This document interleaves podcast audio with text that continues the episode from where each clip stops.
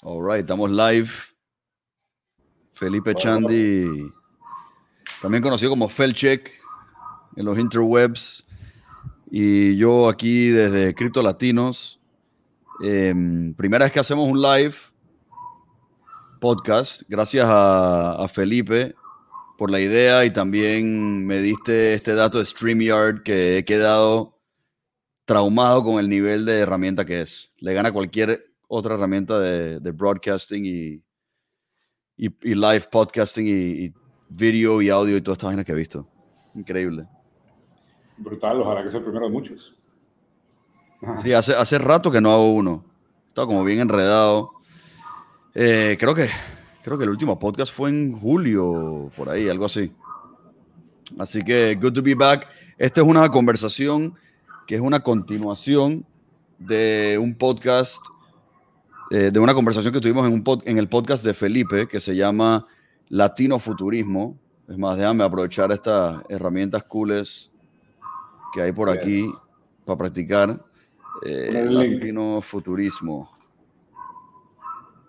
Bueno, el link mío, como acabo de llegar a 100 suscriptores en YouTube, todavía no lo he podido personalizar y no sale, de hecho tienen que ponerlo pegado, Latino Futurismo. para, para buscarlo en, en, Twitter o lo que sea. Twitter, Spotify, Apple Podcasts y YouTube. Eh, solo que el link no es YouTube slash Latinofuturismo todavía porque tengo que hacer un cambiecito más ahí. Tenía que llegar a 100 suscriptores. Entonces está en proceso de mejora y personalización. Pero sí, básicamente lo buscan así. Tiene un pequeño emoji verde. Así que, y ahí pueden, van a ver la cara de Adam en el último episodio. Así que ya así pueden saber cuál es la primera parte y ponerse el día. Belleza, sí, recibí un montón de comentarios positivos del, del, podcast que hicimos ahí. Eh, fue como, fue raro porque fue como bien básico lo que cubrimos, pero fue bien deep. O sea, fue como mucho depth y poco breadth. Entonces, eh, más o menos como que construimos from the ground up todas las capas que, que existen en, en, el Bitcoin Protocol. Hablamos un poco de Ethereum y comenzamos a tocar algunos temas interesantes, pero la idea de hoy es poder expandir en esos otros temas.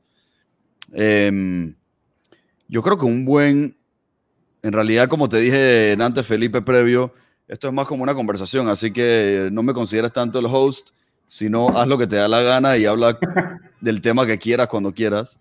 Eh, así que bueno, yo voy a sugerir comenzar a hablar del, del proyecto de ley de, de cripto en Panamá eso no lo eh, conversamos la vez pasada del todo, así que... No lo hablamos, no lo hablamos. Em, el proyecto de ley que propuso el diputado Gabriel Silva, que por dicha es tremendo, tremendo tipo en todo sentido, como persona, como profesional, me ha encantado tratar con él.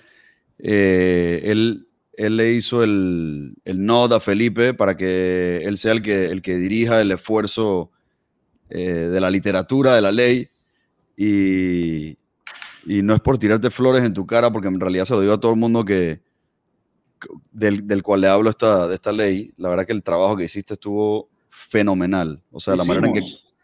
¿Qué hicimos? ¿Qué, ese, es el Hicieron? O sea, ¿Qué hicieron? Lo, no, porque tú, tú, tú, fuiste parte de esta iniciativa también, aunque no sé si lo ibas a decir. Pero el, el, el tema acá, y yo creo que podemos empezar con la historia de, de dónde salió la idea de Gabriel de como que abrirse algo así, ¿no? Porque Gabriel eh, si es una persona súper moderna, pero él tiene intereses en distintas áreas.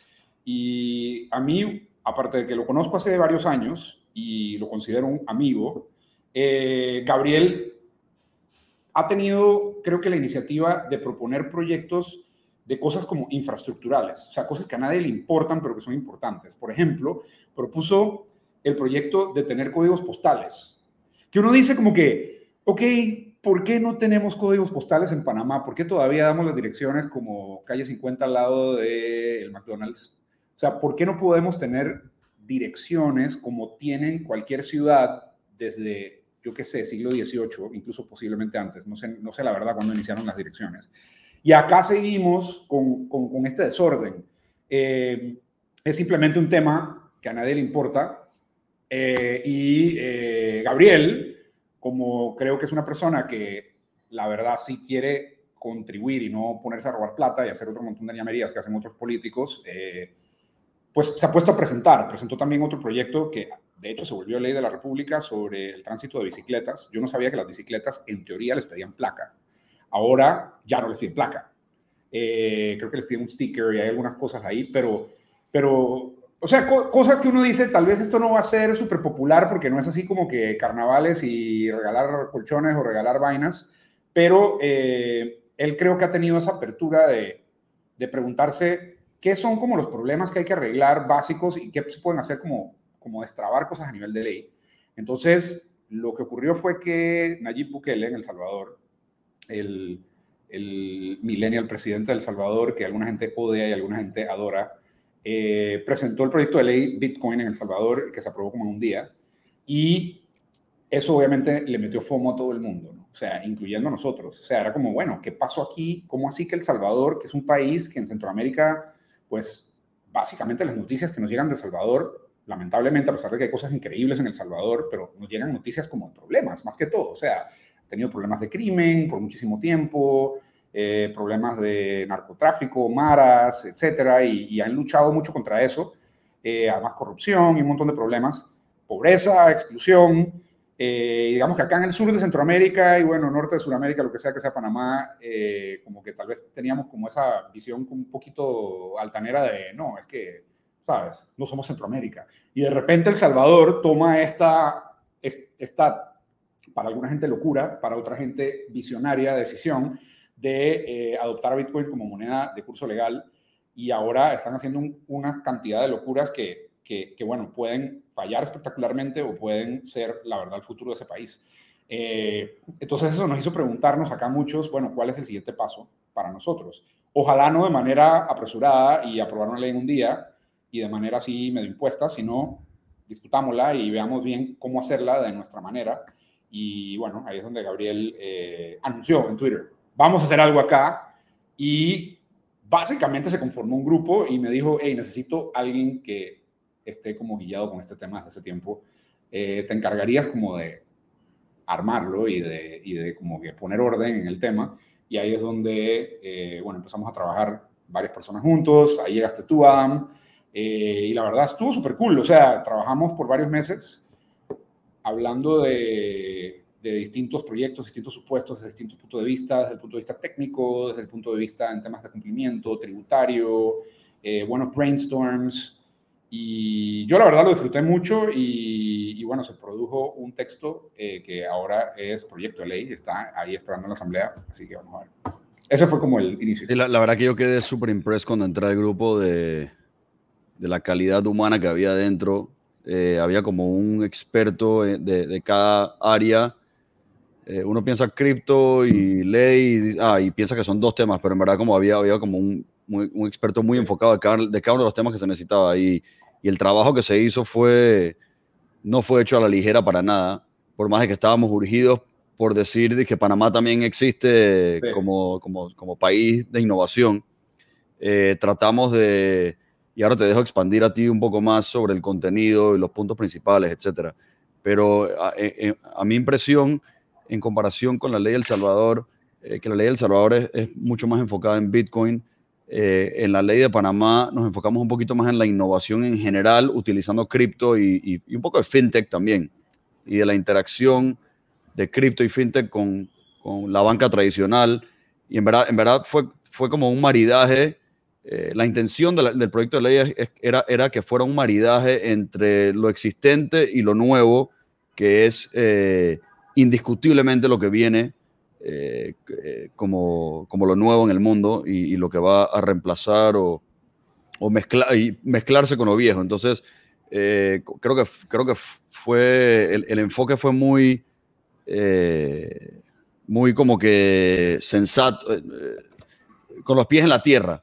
Dije, no vamos, a, no vamos a cambiar las cosas un día para otro. Esto es una transición y tiene que haber un maridaje entre lo nuevo y lo viejo. Así que bueno, antes de que resuma los puntos, se me pasó que quería pedirte que, que dieras un pequeño background de, de, lo que has hecho en tu vida. Eh, puedes hacerlo tan corto, tan largo como quieras. Puedes hablar de lo que estás haciendo ahora un poco también y, y después regresamos al texto de la ley. Para, para que como cuando hables haya un poquito de ese background antes de, de escucharte. Dale, dale, súper. Eh, bueno, para quienes no me conocen, mi nombre, eh, mi nombre, Mr. Anderson, ahora que viene, que viene Matrix, es Felipe Chandy, pero mi nombre en internet es Felchek. Eh, y bueno, yo estudié Derecho, así que soy abogado. y lo hice porque pensaba que eso era como la manera de afectar la sociedad de la forma más intensa en Latinoamérica lamentablemente tenemos como ese bicho de las ciencias sociales. Digo lamentablemente no porque las ciencias sociales sean lo peor, ni porque no importen, eh, tiene que haber buenos abogados, buenos sociólogos, eh, buenos antropólogos, eh, etcétera. Pero la verdad es que tendemos a pensar que todo se soluciona con política y tendemos a pensar que todo es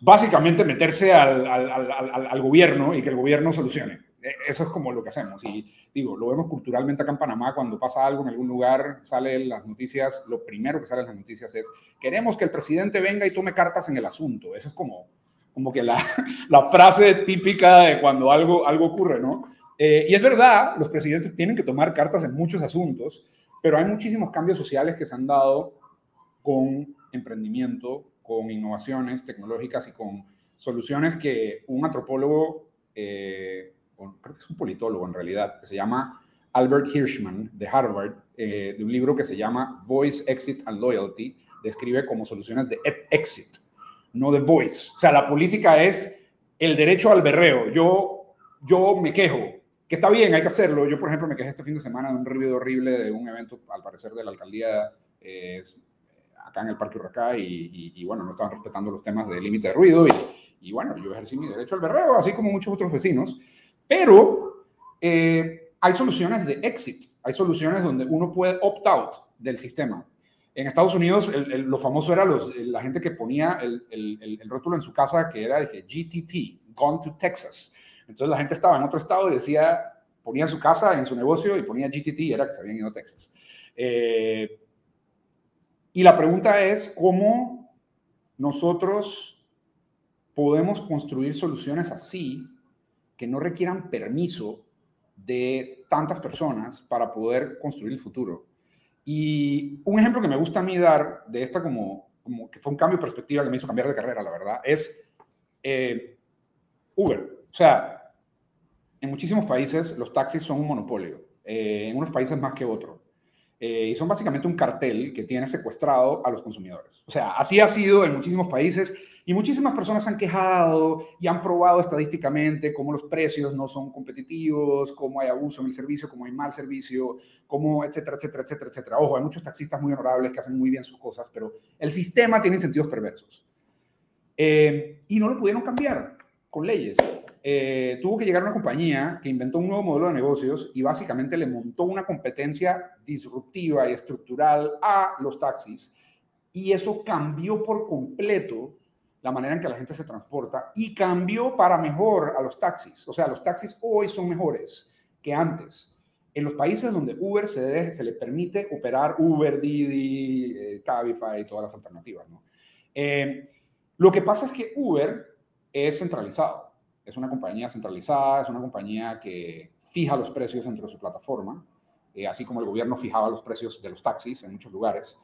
Entonces, lo que estamos viendo ahora es como miles de layers, una encima de otra, y, cripto es como, creo que el último layer de eso. Entonces, cuando descubrí todo este mundo, dije, wow, creo que estoy como en el lado equivocado de la ola de cambio. Ok, muy bien tener abogados muy informados, pero yo quiero ser parte como de la parte que construye las cosas.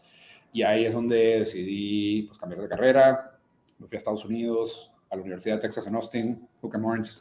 Luego me fui... Hey, by the way, yo creo que te lo dije una vez, pero yo nací en Austin. Ah, wow. Okay, no, no, te acordabas? No me acordaba, no me acordaba. Bueno, no sé si me lo dijiste en mi podcast, la verdad, tengo que verlo de nuevo. No, en el, podcast no, y ahí huevié porque sabiendo que todavía estudiado en UT tenía que haber abierto ese, ese can of worms, pero sí, nací en Texas, viví ahí hasta los ocho años. En Austin. En Austin. Sí, en Austin. Eh, viví ahí la, la época equivocada de mi vida, porque en realidad Austin no es para vivirlo hasta los 8, es para vivirlo desde los 18, desde los 16, por ahí. Desde el 21, bueno, pero ah, en fin. También, bueno, depende. Depende, sí. Pero definitivamente yo, o sea, es una, parte, es una gran parte de quién soy. eh, yo, yo, yo tengo como una identidad dividida, como que no soy ni panameño ni gringo, y, y digo, yo de peladito era, era un cowboy. O sea, yo hacía rodeo y, y lasso y square dancing y... Pero tú, dices, tú, tú dices y'all, tú no dices you guys. No llegué a ese nivel. Ah, no, ese nivel. pero ya, ya es muy práctico. No, no, hacía, no, no me gustaba el y'all. Pero, pero, pero, pero comía barbecue, mucho barbecue. O sea, yo era un tejano, man. Yo era un peladito tejano. Mi primer idioma era, fue español, porque mis papás ambos panameños. Pero, claro. eh, anyway, era, era un Longhorn, o soy un Longhorns fan todavía. Mira tú, mira tú. Bueno. No soy, o sea, no me gustan los Aggies, vamos a ponerlo así. Ya, bueno, tenemos eso en común, aunque a mí, francamente, no me importa el fútbol americano. Eh, soy un mal Longhorn en ese sentido. Eh, pero era muy divertido ir al estadio y, especialmente cuando dejaban vender cerveza adentro, que era como una lucha que prendían y apagaban.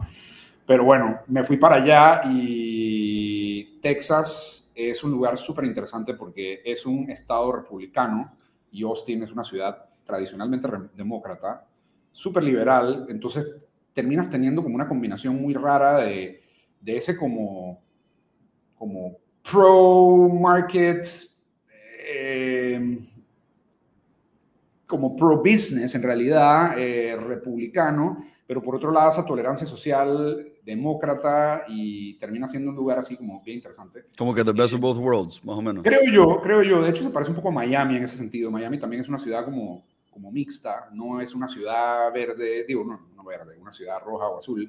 Eh, entonces, muy interesante, pero decidí cambiar de carrera eh, y, bueno. ¿Y qué estudiaste ahí?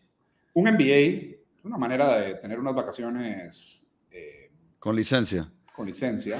Eh, sí aprendí bastante, pero, pero pues sí, sí, en retrospectiva tal vez hay, hay, cosas que hubiera hecho diferente, pero el punto ahí sí fue como, como tener un pantallazo de lo que estaba pasando en los Estados Unidos en todo este mundo de innovación financiera que ya me había como pegado en la cara, ¿no? Eh, no solo con cripto, en ese momento estaba empezando a hablarse de fintech, ¿qué es fintech? Eh, yo sí había descubierto Bitcoin en ese momento, lamentablemente no compré suficiente, you never do. Eh, y, y, bueno, me, me fascinó como la, la diferencia que tenemos de Panamá, Centroamérica y lo que ya estaba pasando súper rápido allá. O sea, ya estaban básicamente unos 10 o 15 años adelantados en, posiblemente muchísimos más años adelantados en algunas cosas de modelos de negocios financieros, pero unos 10 o 15 años adelantados en, en, en, como la penetración del Internet a la banca tradicional. Eh, ya existía Venmo, todo el mundo usaba Venmo en Estados Unidos, ya existía PayPal, ya el e-commerce era una parte importante, no era la mayoría del no es la mayoría del comercio en Estados Unidos todavía, pero ya era algo enorme, ya Amazon era gigante. Y bueno, en Latinoamérica hay algunos países que iban en esa dirección, pero Panamá y Centroamérica, pues eh, obviamente en la retaguardia por nuestro tamaño y por nuestras estructuras tan rígidas. ¿no? Entonces, ¿En qué año fue eso? 2014-2016. Ah, relativamente eh, reciente. Sí. Yo pensé que había estado ya hace, hace mucho, o sea, mucho antes. Ok. No, yo era abogado, renuncié, trabajé en un startup de cripto, me guié con el tema, luego me fui ahí. Eh, terminé haciendo el último semestre en London School of Economics en Inglaterra porque también estaba un poco obsesionado por el, el, el, fintech hub que estaba creando Londres, porque se dieron cuenta que Nueva York como que se quedó dormido en ese momento, aunque ya se estaba despertando. Eh, y dijeron, hey, nosotros podemos robarle el mandado a Nueva York y actually, sort of, they did, con muchas plataformas tempranas. Eh, por lo menos en FinTech Londres es impresionante y en ese momento seguían en la Unión Europea, así que podían servir un mercado enorme de 500 millones de personas. Y además era como un regulador reputable en Londres donde podías tú ir, basarte y servir al resto del mundo y listo, como hace TransferWise, bueno, ahora se llama Wise, o como hace Payoneer, o como hacen algunas otras que son compañías basadas en Londres, pero son realmente globales. Entonces, súper interesante. Eh, y entonces ahí me quedé como, bueno, ¿qué hago ahora? Eh, regreso a Panamá, me voy a trabajar en algún startup, me voy a trabajar, terminé hasta recibiendo una oferta en el BID para asesorar a gobiernos de Latinoamérica en fintech, pero, pero bueno, cuando fui a la entrevista, muy interesante todo lo que se podía hacer, pero sentí, eh, esto es demasiado burocrático, la verdad es que no sé qué tanto cambio puedo lograr. Entonces, bueno, decidí volver a Panamá e inicié mi compañía actual que se llama Cuanto, eh, que inició siendo un medio de pago, pero hoy somos una plataforma de e-commerce que permite que las personas moneticen su audiencia y vendan por redes sociales. Al final el sueño siempre ha sido cómo conectarnos más con el Internet. Eh, y eso se materializó bastante más porque me leí este libro. The Sovereign, Individual. Este libro es el libro favorito de Peter Thiel. Cuando escuché eso yo dije, bueno, Peter Thiel me ha parecido bastante sensato en algunas cosas que ha dicho, tal vez salvo. Ha tenido una cantidad moderada de éxito. Una cantidad moderada de éxito, así es. Eh, y para quienes no conocen, fundador de PayPal, eh, socio de Elon Musk en el inicio de PayPal, eh, parte de la famosa PayPal Mafia y ahora tiene eh, pues varios eh, otros éxitos bajo su, bajo su manga. Y, y bueno, este libro básicamente lo que dice, y esto me confirmó más que tenía que como que cambiar un poco de carrera, lo que dice es, en resumen, nuestra especie se está volviendo menos digital, digo, menos análoga. Ya no estamos produciendo cosas en el mundo físico que uno puede tocar, sino que estamos produciendo cosas en Internet, como este punk que está aquí arriba. Eh, y eso causa un cambio fundamental a lo que ellos llaman returns to violence, el retorno a la violencia. Desde hace varios cientos de años en la paz de Westfalia nos pusimos de acuerdo de que había un monopolista del uso de la violencia en un área geográfica determinada que se llama Estado eh, y entonces ahora tenemos, o Estado-Nación, y ahora tenemos 190 y pico países alrededor del mundo que son estos monopolistas del uso de la violencia, eh, que en teoría mantienen la estabilidad dentro de cada uno de estos territorios. Unos lo hacen mejores que otros, sabemos que hay estados fallidos, que no controlan su territorio, así que en realidad no tienen ese monopolio, pero el punto ahí es, en el mundo físico, o sea, cuando éramos, cuando la mayor producción o la mayoría de la producción eh, económicamente valiosa se hacía en el mundo físico, los retornos a ser dueño de ese monopolio o a operar ese monopolio, ojo, para bien o para mal, para hacer súper buena gobernanza y ayudar a la gente a tener buenos servicios públicos o para ser un warlord corrupto que se quiere robar los impuestos de la gente, para cualquiera de las dos, los retornos de ser el operador de esa violencia eran mucho más altos, eran altos. O sea, si todo se producía en el mundo real y tú querías obligar a alguien a cumplir algo, tú podías ir y confiscar eso que estaba en el mundo real. La fábrica estaba dentro de tus fronteras geográficas. O sea, si tú eres, yo qué sé, Colombia y tú quieres imponer un impuesto de producción de, yo qué sé, granadillas, fruta deliciosa que produce en Colombia, literal puedes ir y confiscar las granadillas o el inventario o la fábrica o lo que sea que esté pasando porque está físicamente dentro de tus fronteras.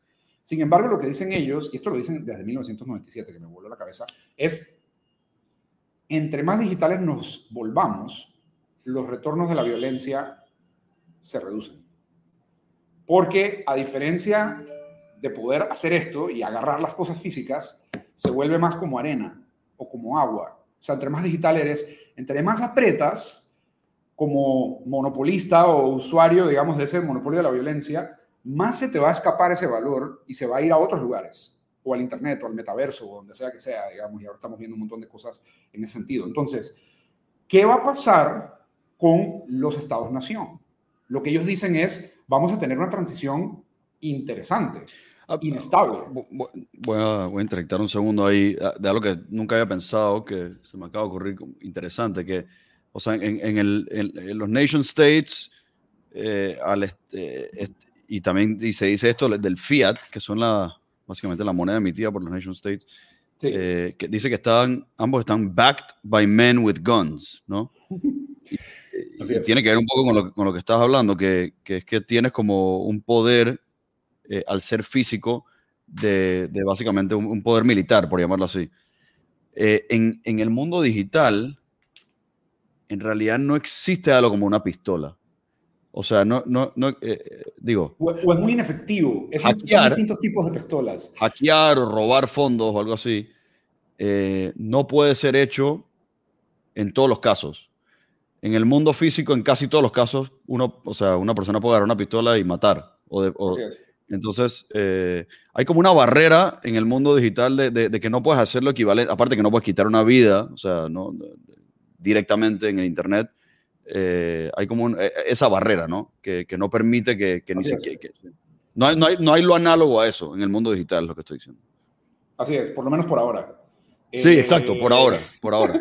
exacto. no se ha inventado. no se ha inventado y, y bueno, el, el, tema ahí es... Cuando se invente, lo, eso es lo que estaba... De ahí, de ahí surgió lo que, lo, lo que, que cuando se invente algo, o sea, cuando eso se puede hacer, maybe, el, digo, está todo lo de la descentralización que también toca ese libro, etcétera, pero quizás se rompe esa, esa, esa diferenciación.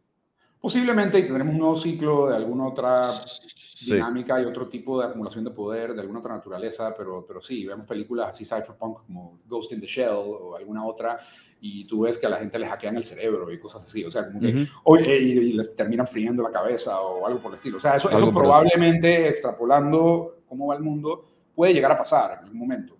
Pero estamos en ese momento donde existe esa barrera eh, y además el Internet te permite eludir ya sea de manera pseudoanónima, pseudónima o simplemente como por dificultad de miles de layers y complejidad de intercambio de información y todo, eh, ese, ese,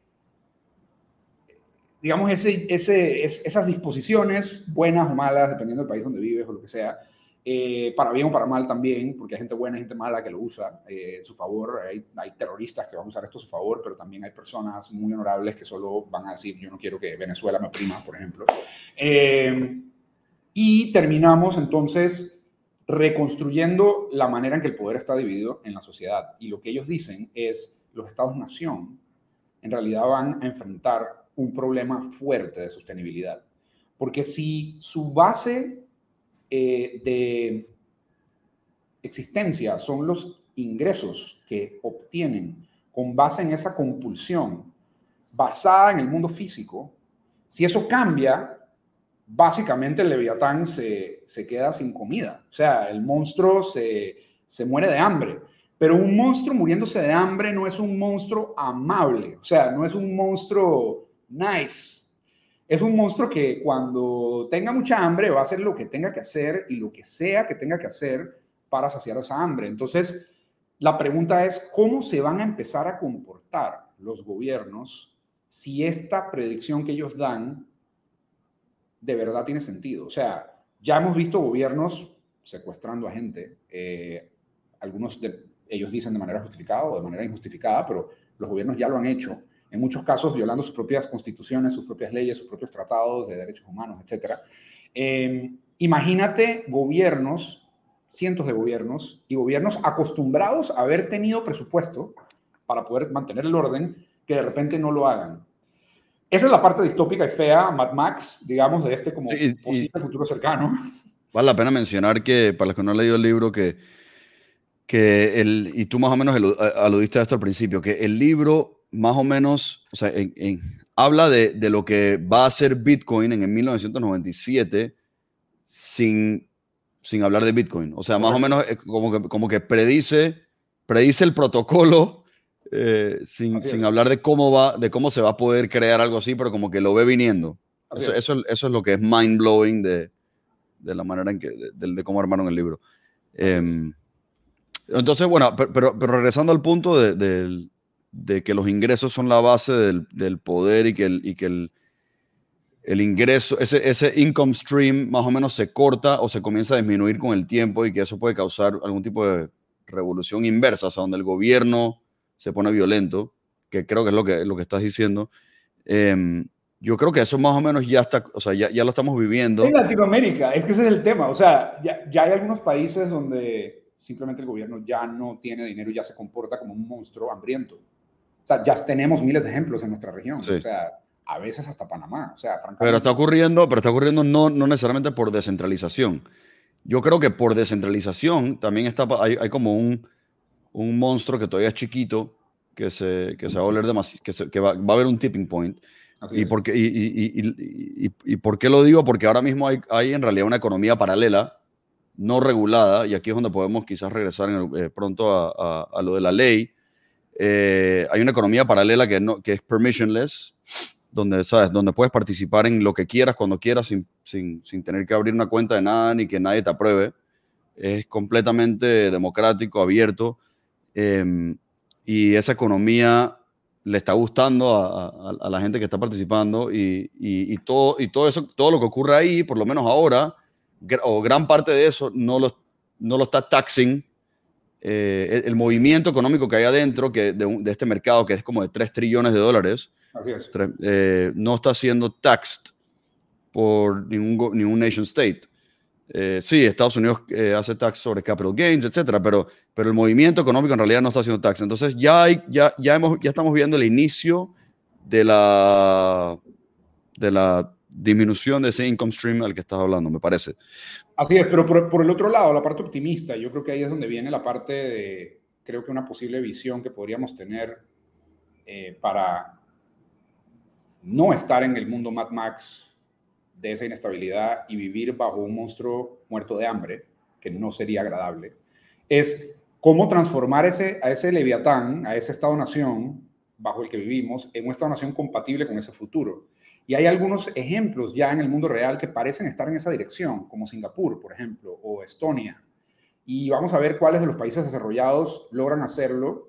Pero la verdad es que, digamos, Singapur es un lugar bastante pequeño, pero es un centro verdaderamente internacional. O sea, Singapur no es solo un centro logístico internacional, sino que es un centro de verdad bancario internacional, como en algún momento lo fue Panamá y como lo hemos perdido. Eh, y además se está volviendo un centro de economía digital internacional. O sea, las, las compañías fintech que eh, operan en Singapur ya, ya individualmente dan más trabajo y mejor remunerado que muchos grupos bancarios globales que operan en Singapur, ojo, grupos bancarios globales que se han ido de Panamá. O sea, grupos bancarios que no quieren estar en Panamá. Eh, y compañías fintech que en Panamá no dejamos operar porque no tenemos visión. Y además de eso, se ha vuelto un, lugar muy amigable también para cripto. Eh, Estonia es otro país, tal vez un poquito distinto porque es parte de la Unión Europea, pero decidieron ser proveedores de identidad y dijeron, hey, no importa que tú no vivas acá, te vamos a dar una residencia digital y tú vas a poder operar como si fueras un residente de la Unión Europea sin estar físicamente en la Unión Europea, con todos los beneficios que eso, que eso trae de usar el sistema judicial europeo, usar el entramado bancario europeo, que es bastante moderno. Eh, entonces, la pregunta es, en los países donde vivimos, nosotros que tú y yo que estamos en Panamá, ¿qué chance tenemos nosotros de ser uno de esos lugares que sí logre encontrar su nicho y logre servir al resto del mundo o a un nicho del resto del mundo y que entonces pueda ser sostenible en este mundo donde se está escapando el valor porque se está volviendo de algo sólido a algo más digital y fluido. Eh. Entonces, esa fue la discusión que empezamos a tener en este grupo donde tú, donde tú participaste con Gabriel, eh, y por eso la ley no se llama solo ley cripto, o sea, se llama ley cripto, pero el nombre largo es que hace a Panamá compatible con la economía digital, el blockchain, los criptoactivos y el Internet. Y eso no es solo como perolata larga para hablar paja, sino porque en realidad pensamos que hacer a Panamá compatible con el Internet es existencial. O sea, nos va a llevar candanga si no lo hacemos, literal. O sea, nos podemos volver a un estado fallido. Eh, entonces ahí es donde como que empezamos a conversar y fue súper, súper entretenido y estimulante como agarrar. definitivamente estamos, eh, estamos, yo por, por, por, primera vez estoy viendo lo que, no sé si leíste alguna vez, eh, el libro este de Milton Friedman que habla de globalization. Eh, ¿Cómo se llama? Flat. Se me fue el nombre. Thomas Friedman. Thomas, Thomas, Friedman. Thomas. Que es muy diferente a Milton Friedman porque yo creo que se odiarían ideológicamente, pero yes. De Thomas eh, Friedman, eh, ¿cómo que se llamaba? the World is Flat, creo yo. The World, the world is Flat. Sí, después sacó otro que se llama que Flat, Hot, and no sé qué. pero creo que el, The World is Flat. Donde él hablaba de globalización y fue mind blowing leer sobre lo que era esa globalización, que era una globalización como más, más como de trading, cosas físicas. Pero en realidad el mundo no había terminado de globalizarse en el momento en que él lo estaba describiendo. Yo creo que ahora mismo tenemos, no full, pero estamos en la transición a un mundo que verdaderamente es globalizado, donde no hay fronteras porque, no tienes, porque, porque es una economía que anda de vuelta, permissionless. Eh, no tienes que pedirle permiso a ninguna jurisdicción para abrir una cuenta. Bajas un, eh, un plugin en tu browser y tienes MetaMask y esa es tu cuenta de banco, ese es tu wallet. Así es. Entonces, eh, estamos viviendo algo que va a ser aún más poderoso que esa globalización que, que Thomas Friedman describió que es, una, que es la verdadera globalización del mundo, donde la plata y los bienes, tanto o sea, los bienes que, que, van a ser en realidad eh, los que fluyen más a ser digitales, eh, son, eh, fluyen, fluyen de una manera mucho más lubricada. Sí, estoy buscando acá el artículo de la Constitución de 1904 de Panamá, que a mí me parece brutal, porque eh, déjenme ver si lo encuentro. Aquí está. ¿Por, qué voy a esto?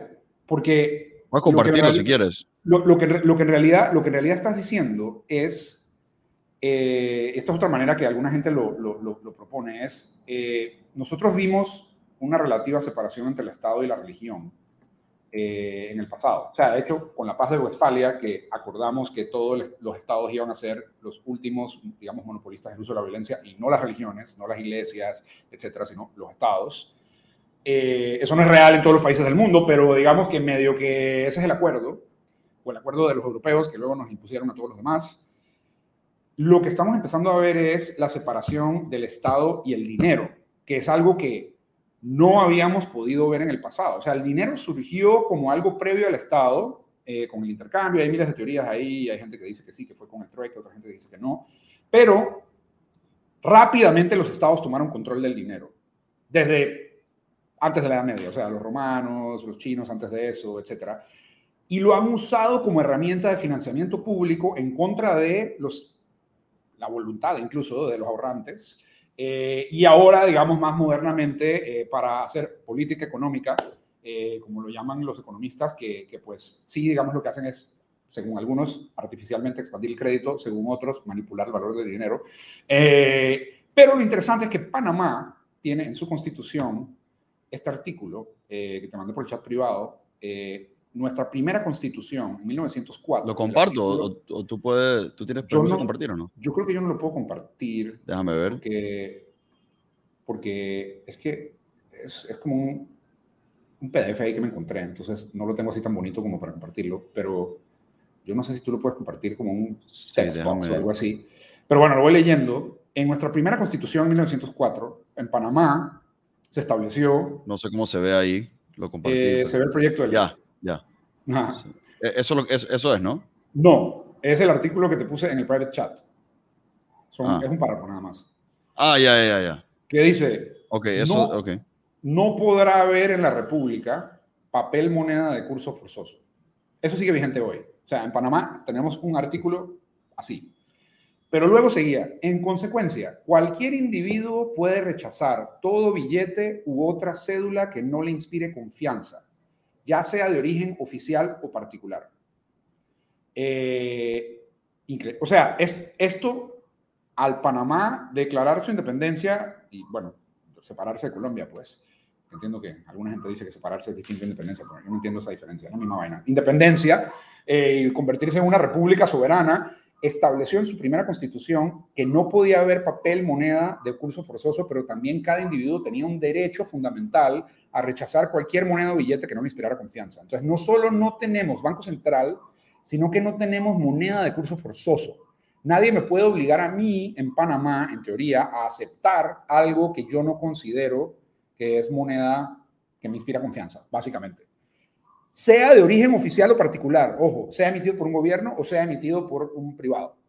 Entonces, a diferencia de otros, otros estados, Panamá nació con esa separación del dinero y el Estado. O sea, nosotros nunca tuvimos mezclado el dinero y el Estado. Entonces, como panameño y viendo esto, yo digo, ¿por qué demonios no somos los pioneros en esto nosotros? O sea, ¿por qué nosotros no somos ese, ese país, ese Estado-nación que ya se da cuenta que, es, que hay una tendencia de separar al Estado del dinero y por qué no aprovechamos eso nosotros y nos volvemos el lugar más amigable para las personas que están construyendo ese futuro. Ok, y, y, tocando ese tema, ¿cuáles, ¿cuáles tú dirías que son los tres, cuatro puntos principales que cubre la ley eh, eh, que nos llevan eh, en esa dirección? Bueno, cuatro diría yo que son. el primero es que nos dimos cuenta que no había claridad, a pesar de tener un artículo en la Constitución que dice esto, no hay claridad en cómo se trata el tema fiscal alrededor de criptoactivos. O sea, qué impuestos hay que pagar, qué no hay que pagar, cuándo sí, cuándo no. Y además, aclarar un poquito a nivel legal que esto no es ilegal, porque hay personas que dicen que tienen la errónea concepción de que lo que no está permitido o no está regulado está prohibido y es totalmente lo contrario. Eh, pero tenemos una industria financiera tan regulada que casi que opera lo contrario. O sea, no, no es, no es al revés. O sea, no es lo que no está prohibido, está permitido. Pero bueno, primer punto, aclarar que los criptoactivos se pueden usar como medio de pago de manera libre, básicamente un restatement del artículo 117 de la Constitución de 1904, que ya no está vigente, pero el equivalente de nuestra Constitución actual, a diferencia de lo que hizo El Salvador. En El Salvador violaron los contratos de todas las personas al obligar a todas las personas a aceptar Bitcoin como medio de pago. Básicamente eso fue lo que hicieron. Cambiaron todos los contratos vigentes hasta el momento. Eso es moneda de curso forzoso, no es moneda ni siquiera de curso legal. Porque la moneda de curso legal es usualmente la moneda de cuando tú vas a un tribunal, si no se ha acordado un medio de pago, es en lo que te condenan a pagar. Eso es legal tender. Varía de país a país, pero más o menos. Eh, entonces, eh, lo que tenemos es, eh, había que aclarar, había que aclarar el tema. Tenemos un sistema de territorialidad fiscal en Panamá donde lo que gobierna si vas a pagar impuestos sobre algo es la localización de ese activo. ¿Ese activo está invertido económicamente en la República de Panamá o no? Ejemplo, tú tienes una tienda en Panamá y tú haces actividad comercial en esa tienda, tú pagas impuestos, impuestos sobre la renta o los que aplique. Tú eh, eres accionista de una tienda en Estados Unidos y eso no está invertido económicamente en la República de Panamá, por lo tanto, las ganancias de capital o los impuestos que genera esa inversión que tú tienes no generan impuestos. Eso es la territorialidad fiscal panameña. A alguna gente no le gusta eso, pero es lo que tenemos vigente. Es el régimen actual que tenemos. Entonces, ¿cómo compatibilizábamos a los criptoactivos con esto? Básicamente definiendo un criterio de territorialidad para los criptoactivos. Y lo que hicimos fue usar lo que está ocurriendo en todos otros países del mundo, decir los criptoactivos que se usen para tokenizar activos económicamente invertidos en Panamá son renta de fuente panameña, o sea, las rentas... Se tratan igual que el activo... Se tratan igual que el activo subyacente y los criptoactivos que no son renta de fuente extranjera y listo. Así funciona con la mayoría de los instrumentos de inversión que, nuevamente, la mayoría del valor en el mundo está fuera de Panamá, así que eh, ocurriría lo mismo con los criptoactivos. y este ojo, que, ojo que si no me equivoco, eh, esto lo conversamos un, día, me acuerdo, pero eh, no solamente activos tokenizados, sino que también, si no me equivoco, la ley, eh, no sé si lo, dice explícitamente, pero implícitamente indica que si tienes un sintético, por ejemplo, como lo, que hace Synthetix, la plataforma Synthetix, donde no tokenizas, pero sí es un derivado que permite especular en base al movimiento de precio de un, activo eh, local. Eso como eh, para que no haya un loophole. Pero es que ahí no hay activo ese es el tema. O sea, es un activo sintético y no está invertido en ningún lado. Eh, y además sigue lo que, lo que el activo subyacente tenga. De hecho, no estoy seguro, eso es una buena pregunta para los tributaristas, si un activo sintético de un activo invertido económicamente en Panamá sería grabado, porque si no es un activo que actually está invertido económicamente en Panamá, eh, no sé cómo funciona nuestra, nuestra legislación fiscal en temas de derivados, es una buena pregunta, en todo sentido. O sea, creo que podría hasta ser más favorable de lo que creemos, pues, pero eh, eso es algo que hay que ver. Pero ¿por qué había que hacerlo compatible con la territorialidad fiscal? Primero que todo, porque no, no, no tiene sentido tener un régimen distinto al régimen que tenemos en el mundo fiat para el mundo cripto. O sea, ¿por qué vamos a discriminar una tecnología en específico? Eso no es neutralidad tributaria, primero que todo. Segundo, tenemos que atraer a la gente más innovadora del mundo a vivir acá. Nuevamente, si queremos sobrevivir esta transformación de la que estábamos hablando, ¿por qué no atraemos a los cerebros más creativos e innovadores que están construyendo este futuro a que se vengan aquí a vivir a Venado y a Bocas del Toro, Palenque, donde sea que quieran, Ciudad de Panamá, donde sea, eh, y que los que estamos acá alrededor se nos pegue un poquito de esas ideas y tal vez terminemos siendo parte de construir este tipo de cosas eh, hacia el futuro. Entonces, ese es el primer tema. Segundo tema en la ley, las plataformas centralizadas.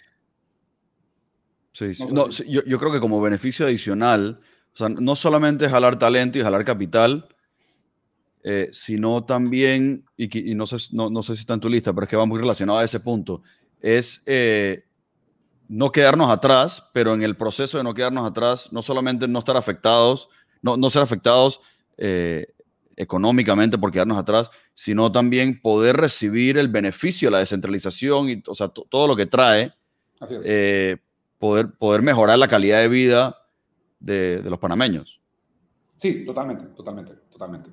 Eh, pero segundo punto, eh, las plataformas centralizadas. O sea, en el mundo cripto, si bien todo se está descentralizando, necesitamos on-ramps y off-ramps para poder entrar y salir del mundo cripto. Y también el mundo pre-cripto, el mundo fintech, requiere esa, ese tipo de operación que hacen los exchanges, por ejemplo, Coinbase o Binance, FTX, Bitso y otras más. Ellos básicamente son entidades financieras, son entidades financieras que permiten, que, que mantienen fondos en representación de sus clientes, así como hace PayPal, así como hace Venmo y así como hacen los bancos. Ojo, en esto son iguales a los bancos. Lo que pasa es que los bancos agarran ese dinero y se lo prestan a otros a título propio. Es decir, tú simultáneamente tienes un depósito en el banco, pero ese banco usa ese dinero para poder luego crear más dinero al emitir, al dar una hipoteca o algo por el estilo. Eso no lo puede hacer PayPal, eso no lo puede hacer Binance, eso no lo puede hacer Coinbase, porque no ejercen negocio de banca. El problema en Panamá es que no teníamos una licencia que sí existe en la gran mayoría del mundo libre, democrático, desarrollado, serio, eh, para que entidades como PayPal, como Coinbase, como Kickstarter, como Indiegogo, como otro montón más, operen de manera clara. Porque tenemos, eh, bueno, una rigidez en las licencias que tenemos. Eh, entonces, en este proyecto de ley se crea una licencia que le llamamos licencia de entidades de valor digital redimible. O sea, son entidades que emiten valor digital y que el usuario, su cliente, puede elegir redimir cuando quiera. Eso es distinto a un banco. Eh, y esa redención se puede dar de, de distintos medios y eh, además el objetivo de darle a esa entidad fondos, criptoactivos, lo que sea, es para hacer pagos o para comprar y vender criptoactivos, que es lo que hacen todas las entidades de economía digital, básicamente. Eso es, hacer pagos comprar y vender criptoactivos.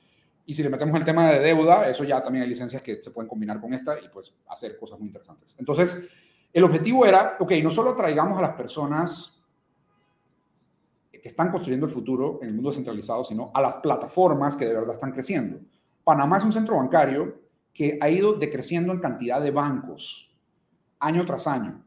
La tendencia es a la baja. Nosotros teníamos mucho más bancos antes que hoy. Alguna gente dice que son demasiados bancos, pero bueno, éramos un centro global, regional, en el pasado, y lo que hemos ido es perdiendo bancos, pero no hemos ido reemplazando esos bancos que hemos ido perdiendo por las entidades más innovadoras del mundo, como ha ido haciendo Singapur. Eh, o sea, Singapur pues tiene a los bancos y no es que no hay miles de licencias bancarias nuevas en Singapur, pero sí hay nuevas compañías fintech en Singapur surgiendo todos los años, haciendo un montón de servicios increíbles, desde crowdfunding hasta pagos, hasta cripto, hasta e-commerce, todo tipo de negocios de economía digital. En Panamá simplemente no hicimos esa transición y nos quedamos sin chicha. Es que, es que, es que falta, falta la interfaz legal y tecnológica eh, que permita hacerlo. Entonces, básicamente, uno de los propósitos de la ley es eh, aclarar. Dar certeza a los innovadores, a las compañías que están creciendo más rápido en el mundo, no a las compañías que están creciendo más lento. Para volverlo compatible con lo, que el, con lo que el país necesita para, para reemplazar lo viejo con lo nuevo. Así es. Los bancos no están creciendo de manera exponencial. Las compañías fintech y las economías digital sí están creciendo de manera exponencial. ¿Por qué no les permitimos operar aquí? Esa es la gran pregunta. Entonces, bueno, hay que cambiar eso. En tercer lugar, ok, ya sabiendo cómo se come este, estos activos en el mundo panameño, digamos, y además permitimos que los innovadores vengan y operen acá, ¿cómo hacemos que se hablen con los viejos? ¿No? Eso se llama interoperabilidad.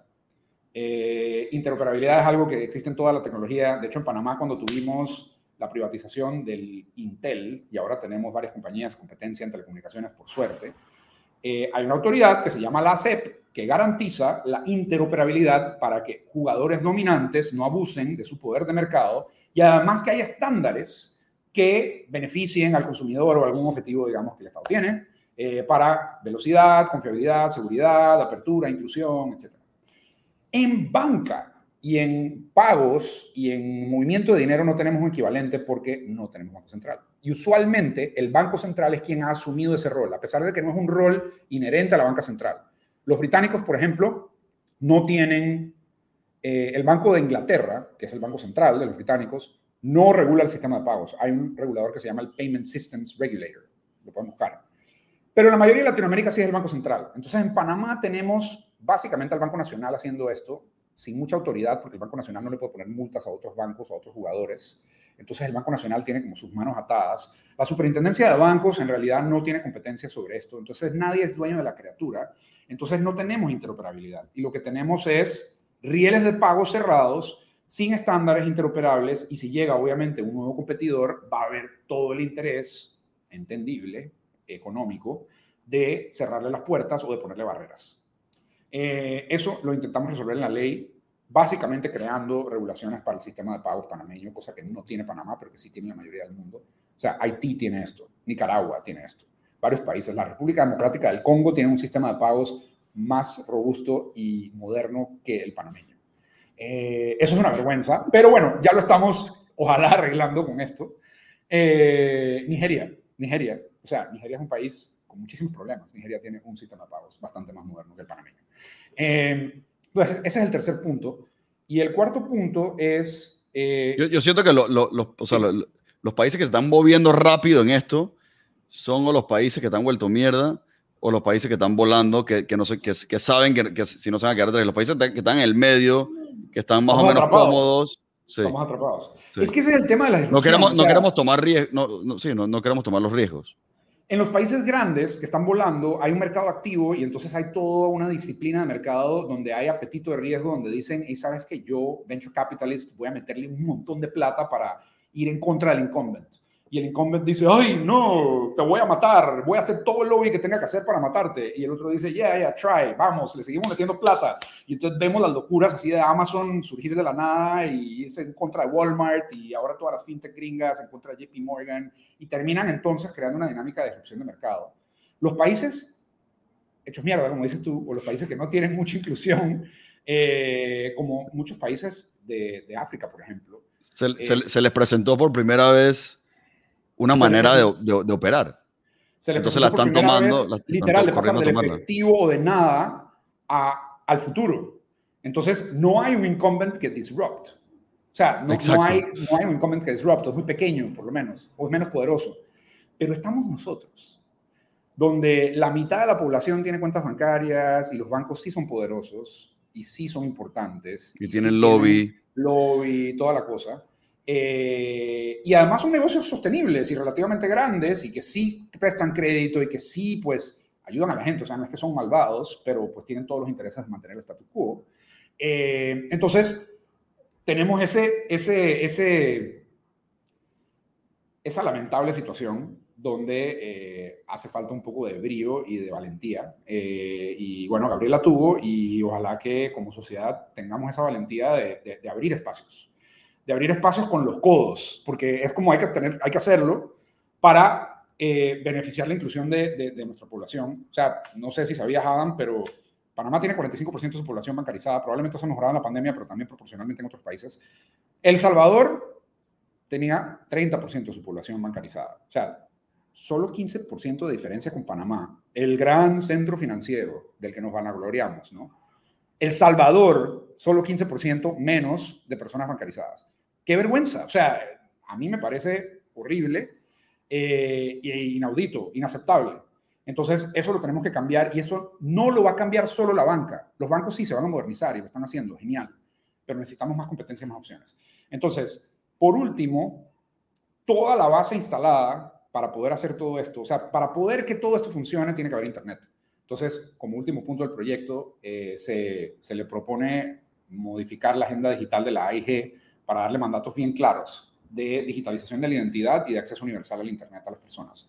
Eh, nosotros hacemos eso y entonces ya cualquier persona puede acceder a este nuevo mundo.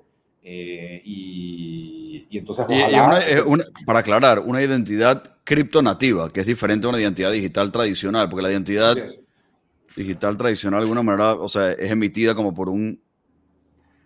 Por un banco central, de, identidad, bueno, el Tribunal Electoral. Y no es una, y, no es, no es algo que manejas, que, del, del, cual tú eres dueño en tu crypto wallet de tu identidad. Así es.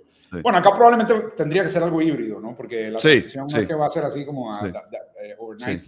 Eh, pero podríamos pensar, y aquí es donde viene una, una idea que también se nos ocurrió conversando en este grupo, de cómo hacer que Panamá se convierta en algo más cercano a un DAO, a un Decentralized Autonomous Organization, eh, y que entonces las personas puedan comportarse como participantes en un DAO, que puedan además ser beneficiarios de, esa organización descentralizada autónoma. Imagínense que el canal tuviera un fideicomiso y le repartiera directo a los ciudadanos panameños sus réditos. Sí, tal vez de manera eh, progresiva. Si tienes menos, recibes un poco más o lo que sea, digamos, pero en este momento nos gastamos prácticamente todos los ingresos que nos llegan del canal en subsidios, pero con un intermediario, con entidades del Estado que hacen llamerías e ineficiencias. ¿Por qué no nos llega esa plata directo? Eh, eso podría ser con un DAO. ¿Cómo, eh, ¿cómo tú ves ¿Cómo tú ves la, la transición hacia, o sea, en, otras palabras, cómo tú, cómo tú ves eh, el concepto de DAO integrándose con Panamá y gobernanza en Panamá? Bueno, un DAO para... O sea, ¿cómo, ¿cómo va a ser y cómo, cómo va a ser la transición en tu mente? Es una excelente pregunta. Tengo varias como teorías candidatas. Vamos a ver qué pasa. Pero yo creo que eh, puede haber como un intento top-down y un intento bottom-up. El intento top-down es donde el gobierno diga, vamos a digitalizar la identidad. Y ya, como hizo Estonia. Y el resto viene de ahí. El intento bottom-up es donde empezamos a ver iniciativas locales que usan este tipo de comunidades para resolver problemas que el gobierno tradicionalmente ha resuelto. Problemas de, yo qué sé, de, manejo de bienes públicos, eh, estábamos conversando con el Ethereum Foundation eh, hace unos días eh, y una de las áreas de interés que ellos tienen en este momento es promover el financiamiento de bienes públicos a través de cripto de alguna manera. Y hay un concepto que le llaman quadratic funding. yo no lo conocía, pero es algo parecido como Propuesto por Vitalik, si no me equivoco. Propuesto por Vitalik, Vitalik Buterin, sí, uno de los creadores de Ethereum. Pero básicamente, en resumen, según lo entendí, porque apenas lo estoy estudiando, es algo similar a donation matching, o sea, yo le dono a la fundación, yo qué sé, Pro Niños del Darién 100 dólares y entonces OPA le dona 100 dólares también y entonces hacen un, un, un, donation matching. Lo que hace Quadratic Funding es que toma en cuenta la cantidad de personas que están donando para asegurarse que la iniciativa no solo sea importante, sino que tenga como broad consensus de, más personas. La iniciativa que más backers tiene, independientemente del monto, es la iniciativa con más posibilidades de implementarse. De implementarse y sobrevivir. Entonces, bueno, es muy interesante, pero estoy apenas como entendiéndolo. Eh, ese tipo de cosas se podrían implementar con o sin permiso del gobierno en Panamá, porque es simplemente otra manera de filantropía, otra forma de, resolver problemas. Y podríamos ver cosas que no se han resuelto por el gobierno, ser resueltas por cooperativas digitales de ciudadanos eh, de manera hasta más efectiva que el gobierno. Y eso empieza entonces como a carcomer un poquito como que esa, esa línea de, no, es que esto es algo que se tiene que hacer top-down. No, no, no, mira, aquí hay un ejemplo donde sí podemos mantener un parque eh, limpio y seguro eh, sin, necesidad, sin necesitar que, no sé, se gasten impuestos en eso, por ejemplo. Pero, ok, entonces la, primera que mencionas es, es totalmente top-down, donde que, va quizás un poquito más en la dirección de lo que trata de hacer el proyecto de ley. Es como que, hey, gobierno, despierten, hay esta tecnología, puede ser más eficiente, puede ser mejor para tus ciudadanos. Por favor, implementala, intégrala como prioridad uno a tu agenda y, con, estas reglas, ¿no? Entonces eso sería como que top-down, el gobierno comienza a implementar, a, transformar, y, no solamente el gobierno actual, sino los próximos gobiernos siguen esa misma agenda continuamente hasta que hasta que el, el, gobierno está en su, en su personificación actual, pero de una manera, de la, de la manera más descentralizada posible. Un poquito una contradicción porque es como que el gobierno la está controlando, pero también está semi-descentralizada. La otra manera es como que, ok, hay este grassroots movement, pero en paralelo.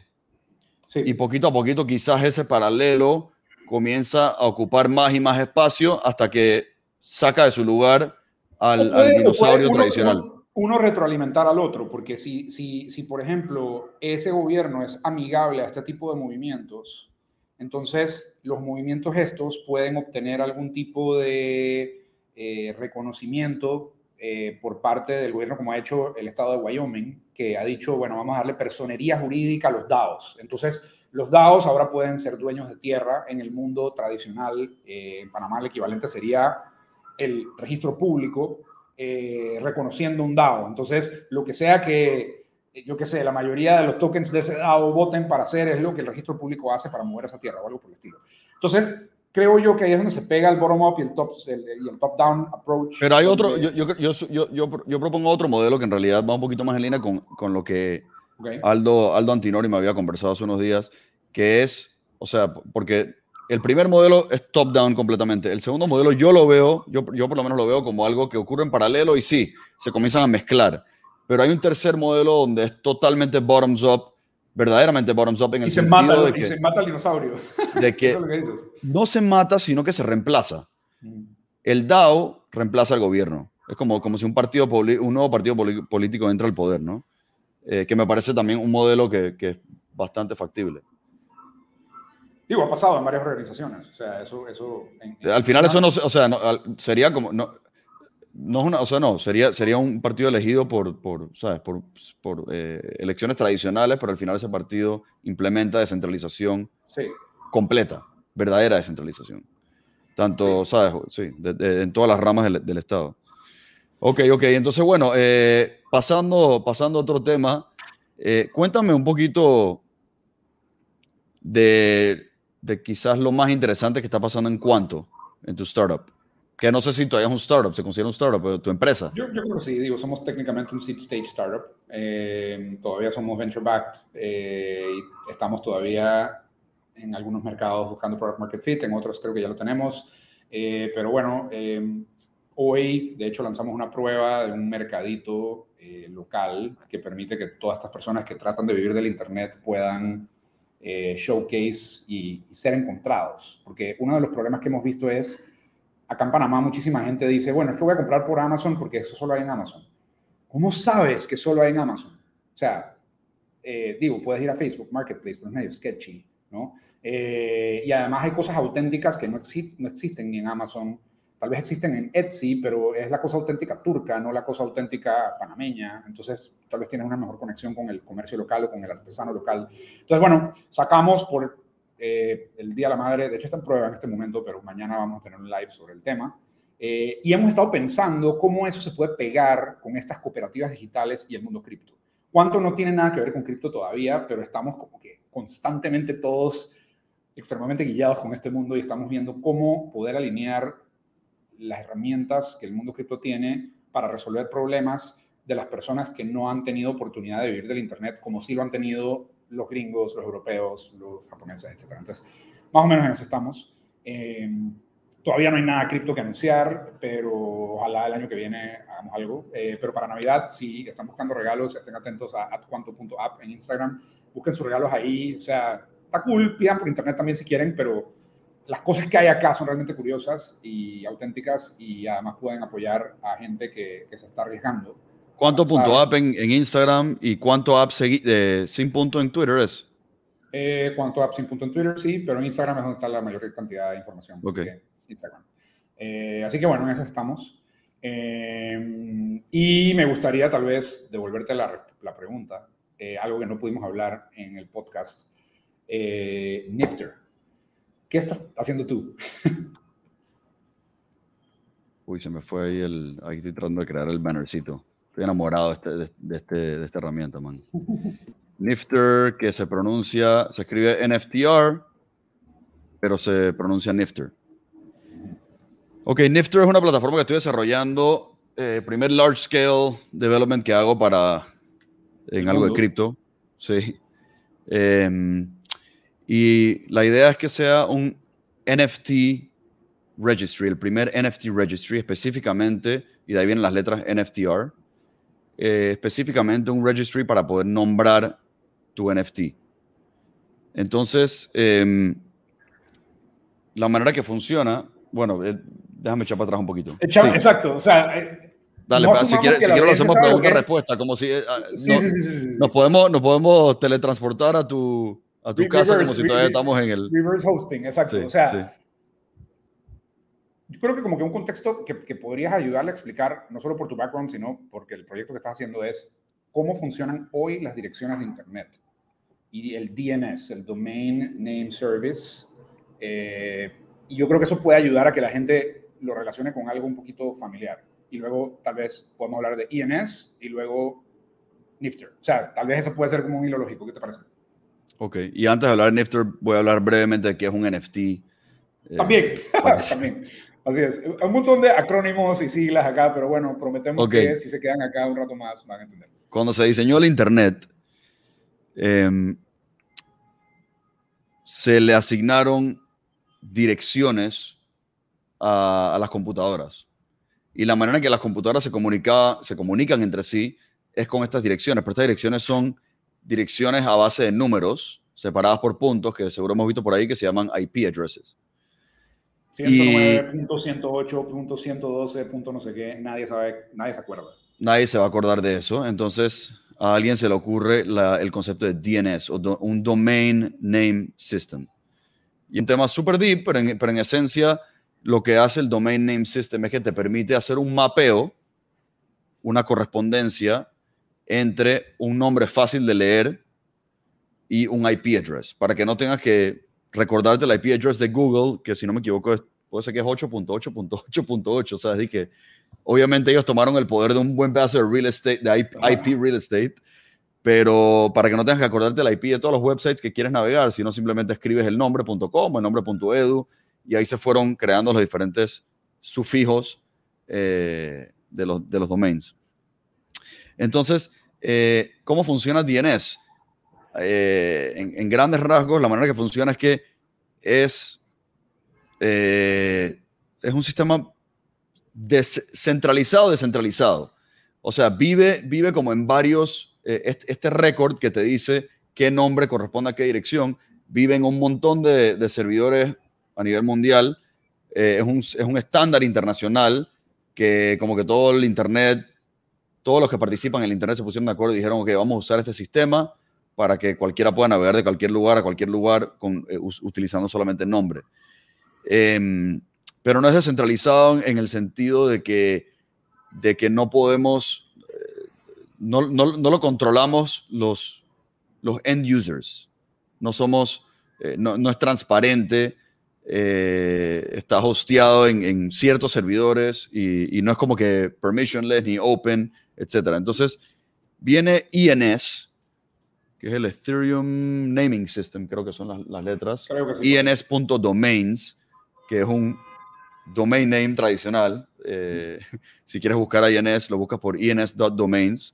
Eh, y vienen ellos, inventan este servicio que es eh, lo equivalente a DNS, pero para Ethereum addresses. Tú tienes un wallet, una cartera que tiene una dirección donde tú quieres que una persona te mande fondos, Ether, o un token, un criptoactivo. O Bitcoin o lo que sea, porque creo que tú puedes igual hacer un resolving address. Sí, correcto. Pero el, el, tema es que estas direcciones también son ilegibles. O sea, así como los IP son 1.109. Son hasta más ilegibles, diría. Es 0x454, whatever. Son inmemorizables. Inmemorizables. Entonces, em, lo que hace INS es que crea esta base de datos descentralizada en el sentido de que vive en un smart contract, la base de datos, todo el mundo la puede ver, cualquiera puede participar y te permite comprar em, el derecho a uno de estos nombres eh, que todos terminan en .eth, punto .eth, que es la abreviación de, de Ether o de Ethereum. Entonces ahora tú puedes agarrar, ir a comprar tu nombre .eth y que ese nombre .eth mapee a tu Ethereum address.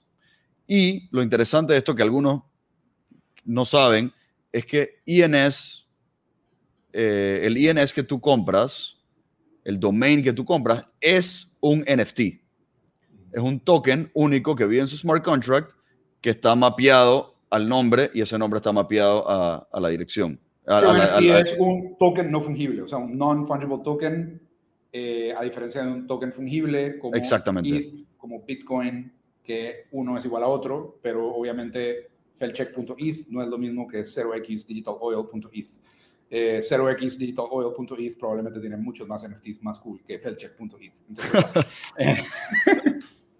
el, punto es que eh, al final eh, logras un sistema donde, donde puedes mapear eh, tu domain name a un, a, una, a un address en Ethereum eh, de una manera fácil de transmitir.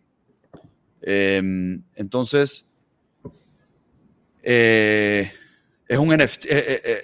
lo interesante es que, es que si quieres vender ese domain, lo vendes encima, es un NFT, así que lo vendes encima de Ethereum y lo puedes transmitir al igual como transfieres un, un, pedazo de un token que representa arte digital. Y aquí, aquí viene un, un gran misconception que hay, que es que hay mucha gente que equates, o sea, dicen que, que, son equivalentes arte digital a NFT. No. Cuando no. Un NFT es un token, en realidad, no es un pedazo de arte digital.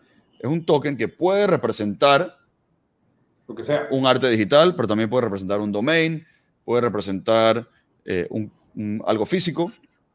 Puede representar, por ejemplo, una botella de whisky, eh, un luxury whisky, whisky bottle, eh, etcétera. Hay, hay, de todo. Entonces, em, eh, así, así nace INS. Y Nifter, NFTR, lo que trata de hacer, lo que tratamos de hacer es algo parecido a INS, pero para ponerle nombre a tu NFT. Ahora, ahí explica ¿por qué eso es necesario? Porque, digamos, están las direcciones de las direcciones públicas donde te pueden mandar fondos o NFTs o lo que sea, tokens, pero los NFTs mismos también tienen un identificador.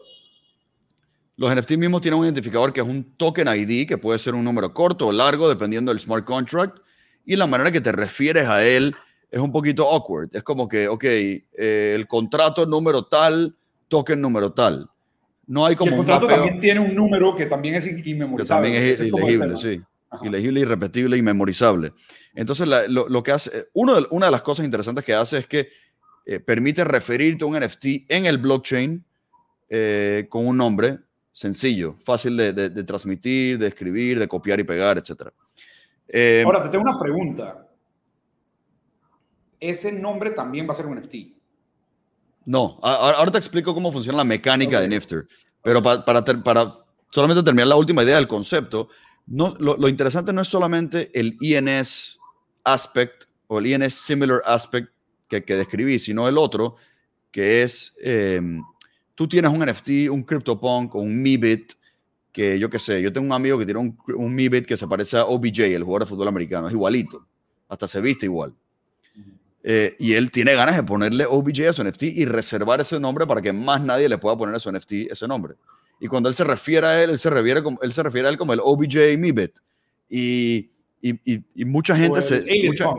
o, el, o el Danny Punk, que es el, el, el, el, único que tiene siete atributos, que es el, el Mona Lisa del, de, de, los NFT de, arte digital.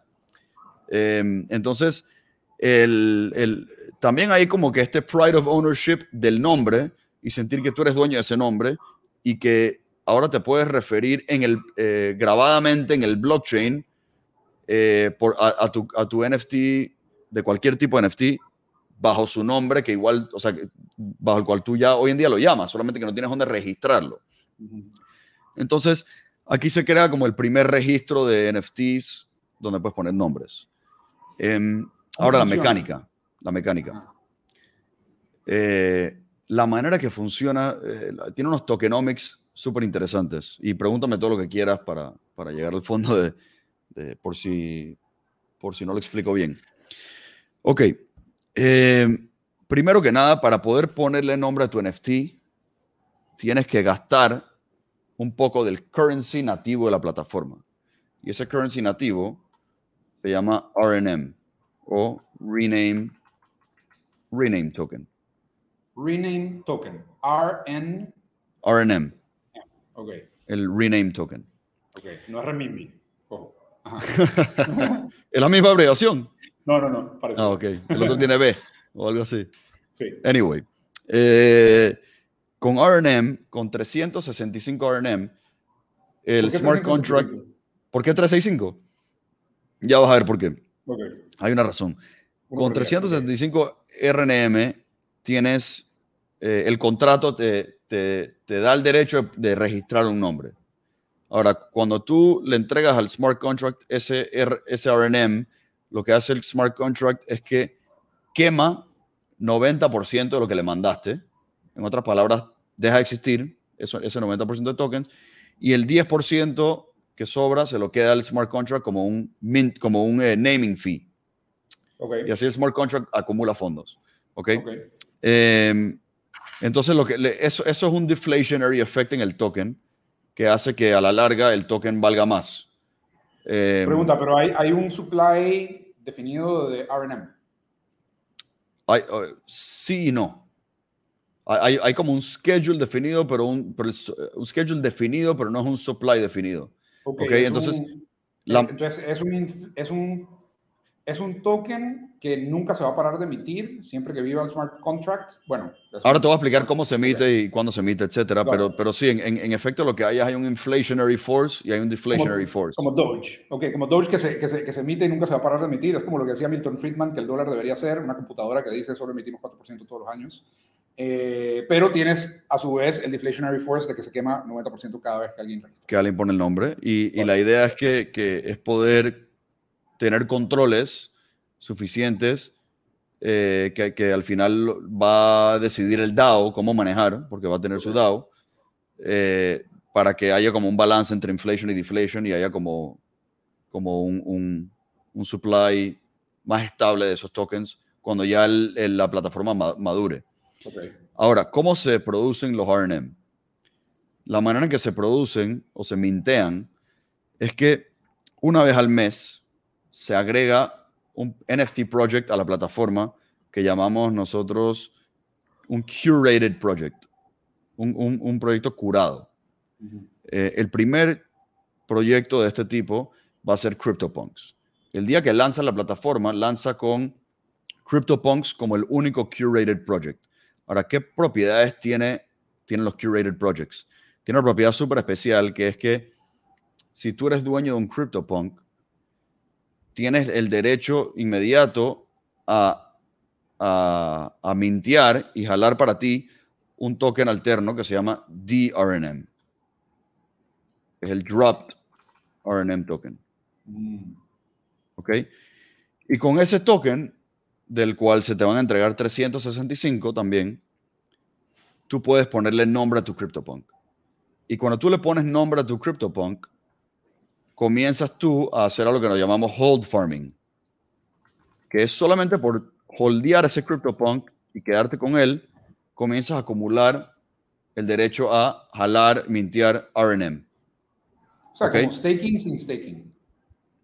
Es como si estás stakeando tu, sí, tu punk para, para, para sin, Sin hacer nada, simplemente como, como usaste el DRNM para, para poner el nombre, siempre que no lo transfieras de tu address? ¿O, cómo, cuál es la condición? La condición es que para poder jalar el, el, RNM que está acumulado a través del tiempo, tienes que todavía ser dueño del punk. Ya. Entonces, si yo soy dueño de un punk, le pongo nombre con DRNM, comienza a acumular RNM y después vendo ese punk y, no redimí el RNM antes, el nuevo dueño del punk tiene derecho a redimir ese RNM. Es como si se acumulara encima del NFT. Así que cuando lo vendes, estás vendiendo el NFT. y lo vuelvo a comprar, y nadie lo redimió, yo lo puedo. Es, un, es un, bag, una, una, bolsa que se va acumulando y listo. Exacto, es como si fuera un bag. Em, entonces, eh, ahora, ¿por qué hacemos hold farming? Tiene que haber un mecanismo de, que permite que la plataforma crezca en el sentido de que, de que más personas puedan ponerle nombre a, su, a sus NFTs. Entre más interesados hay, tiene que haber más monedas, porque si no, no funciona. O sea, si solamente tengo suficientes monedas, minteo lo que hay el día uno hay un límite en la cantidad de NFTs que el mundo puede nombrar. Entonces la idea es, ir inflando el token de esta manera. Em, ¿Y por bueno, qué? Y el, y, el, y el CryptoPunk holder agarra esos tokens y los vende. Exacto. El, el CryptoPunk holder al final lo que hace es que puede o especular, holdeando RNM pensando que ha subido valor para venderlo más caro un future date, o puede venderlo inmediatamente apenas lo claimea eh, ponerlo en un, en un, en un estos eh, mm, DEXs, Decentralized Exchanges, Liquidity Pools, y, y, lo, y lo, o, lo pone la, sí, lo pone a la venta en un pool.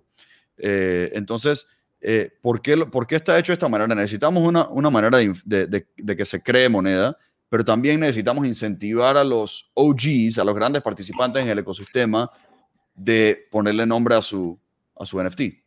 Que primero va a ser CryptoPunks, lo más seguro el segundo proyecto va a ser Bored Apes, y después el DAO, o sea, más o menos de ahí en adelante, después de unos meses, el DAO comenzará a decidir eh, cuál es el, el, próximo proyecto, el próximo proyecto curated. Ahora, cuando tú curas un proyecto, estás dando un gran poder, porque si este RNM tiene valor, porque tiene un utility, el utility es que puedes registrar un nombre, estás en efecto dándole a los 10.000 dueños de los Bored Apes eh, el derecho a, a, un yield sin tener que poner nada.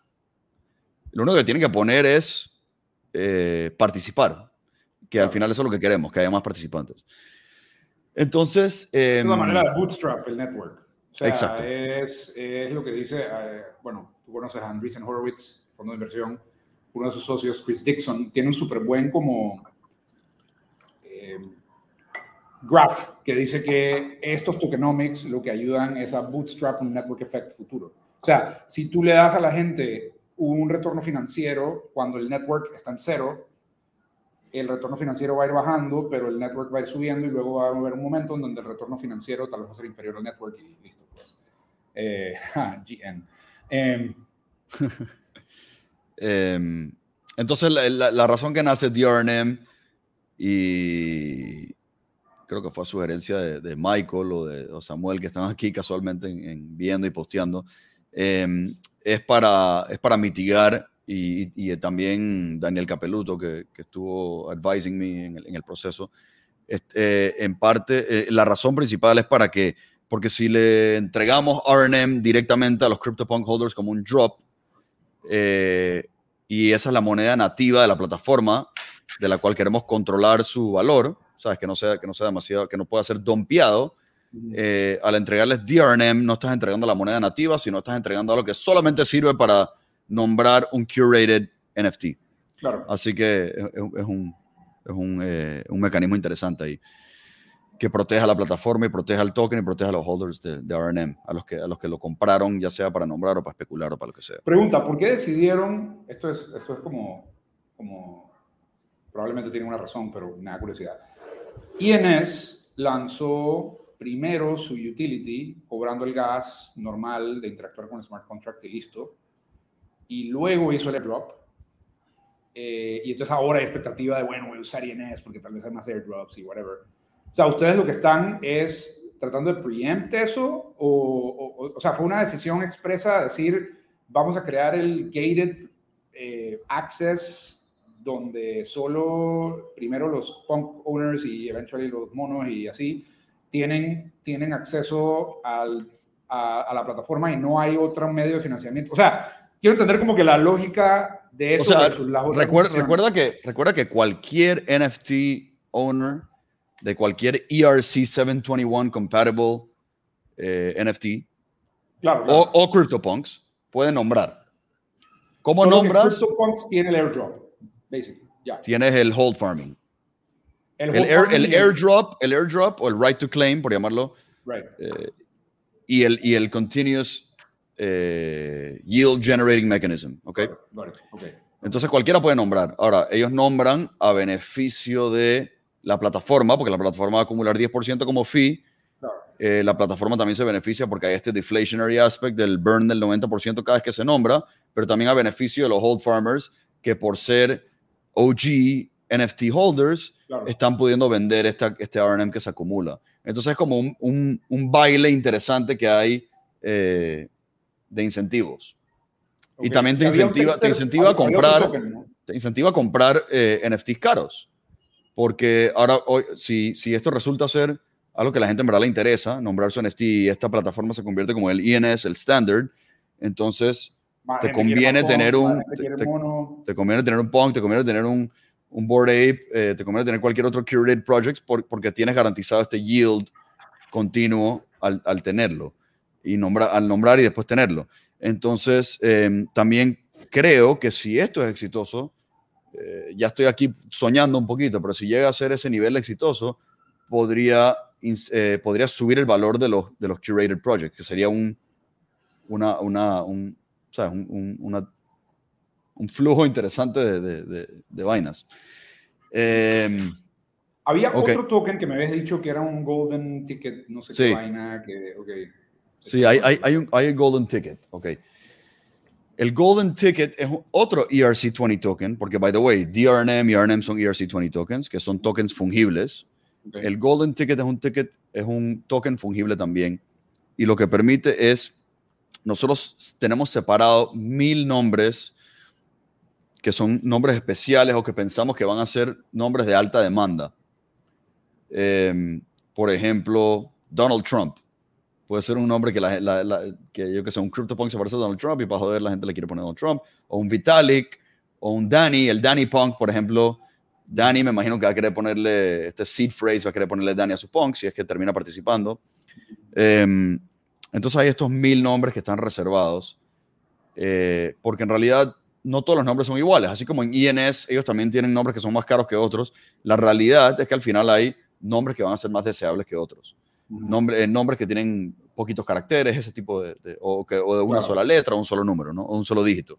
Entonces, lo que hacemos es que para apalancarnos del hecho de que, de que eso es una realidad, y también porque la plataforma necesita liquidez en forma de Ether para poder proveer liquidez a estos pools, donde necesitas un balance de Ether y RNM, eh, nosotros eh, lo que hacemos es que permitimos mintear estos golden tickets que son el, el, el, el, tiquete especial que necesitas para poder poner uno de esos mil nombres.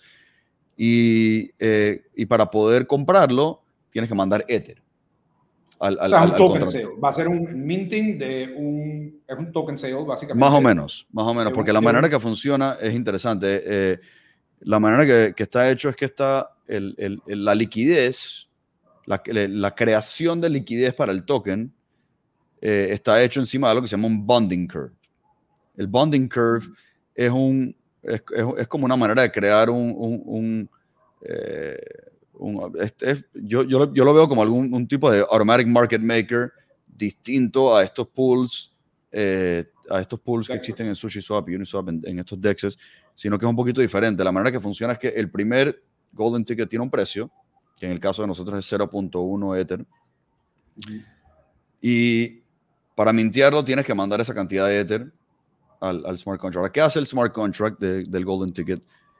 El contrato reserva 90% de lo que tú mandaste, en otras palabras, 0.09 Ether, de lo que tú mandaste lo reserva como un, eh, como un reserve para exit liquidity. Ahora te explico cómo funciona eso. El otro 10% lo, lo, lo toma para sí para acumular Ether y, poder usarlo para fund development, eh, proveer liquidez, etc. Entonces, ahora, ese 90% que permanece ahí, junto con el otro 90% de cada persona que decide mintear un golden ticket adicional, que, by the way, cada uno se hace exponencialmente más, no exponencialmente, polinomialmente más caro en realidad, pero va subiendo en algo que parece un exponencial. Eh, lo que hace es que lo, va guardando 90% de lo que cuesta el primero, 90% del segundo y así hasta el milavo. Ahora, ¿qué pasa en medio? Eh, la curva permite especular porque permite comprar un tiquete esperando que vaya a subir de valor en la curva para después tú quemar el, el, el, tiquete y obtener 90% del exit liquidity. Eh, de, Al momento de quemarlo. O sea, ese 90% tú lo obtienes cuando tú decides claim un nombre. No. Em, tú, tú, imagínate que tú compras el golden ticket solo para especular. O lo compras pensando que lo vas a usar para nombrar y terminas no nombrándolo, pero en el camino sube de precio. Sí. Porque hay más, hay, hay, hay más minteos de este etiquete y cada minteo se hace más caro, ¿no? El último precio al que fue minteado el último etiquete es el nuevo precio de mercado. Sí. Bueno, en realidad, en realidad uno más que eso es el nuevo precio de mercado, pero ese es más o menos el precio de mercado. El 90% de, eso, de ese minting fee que acaba de ocurrir lo tiene guardado el smart contract. ¿Para quién lo tiene guardado? Para el próximo que quema su etiquete. Entonces, si hay 100 golden tickets en existencia, yo compré el primero, pero ahora hay 100. Y yo quiero quemar el mío, es como si estoy quemando el 100 avo. Entonces obtengo el exit liquidity del último del, Del 100 avo, ok, ya. Del, ajá, del, exacto, del 100 avo. Así que, y así, y así puedo eh, polinomialmente o exponencialmente, por llamarlo matemáticamente incorrecto, eh, especular. porque estoy obteniendo... Ok, pero, pero también ahí tú estás creando el incentivo de quemar, ese es el punto. O sea, es que la gente no se quede con el Golden Ticket por siempre, sino que tenga algún beneficio de quemarlo para recibir ese No. exit liquidity. O sea, ¿O no? eh, ok, no, bueno, sí no, porque en realidad, si yo termino usando el Golden Ticket, que en realidad también es lo que quiero, porque quiero que, quiero que la gente ponga estos nombres cooles a sus NFTs, si lo terminan usando para nombrar, em, entonces ya ese Golden Ticket queda como fuera de circulación para siempre, queda como Claro. dormido en el smart contract, ¿ok?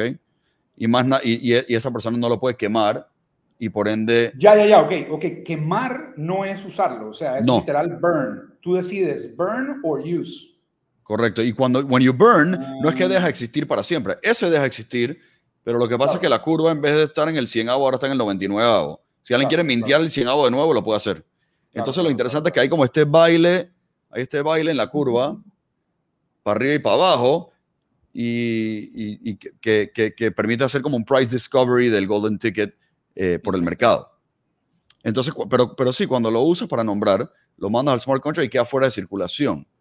Eh, entonces, al Por final, siempre. por siempre. Sí, entonces al, al final hay como escasez eh, de golden tickets, hay, hay como un floor price.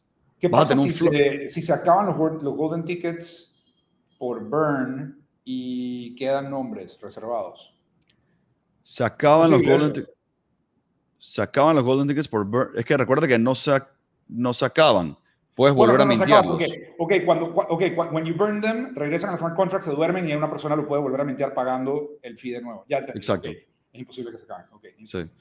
Lo que sí puede pasar es que puede haber eh, escasez de golden tickets porque ya 900 nombres fueron eh, nombrados usando golden tickets. Ahora, ahora tienes un floor price. Ya sabes que el precio no puede bajar a menos del costo del 900 avo Claro, porque ya no, ya no hay 900 para quemar.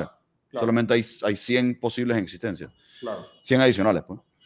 Entonces, sí, eso más o menos, hay un, hay un par de cositas más ahí, pero eso en verdad te da un buen overview de, de cómo funciona Nifter. Bueno, y la otra pregunta, when is this live? Em, hoy lanzamos en Twitter, tenemos el Discord recién encendido.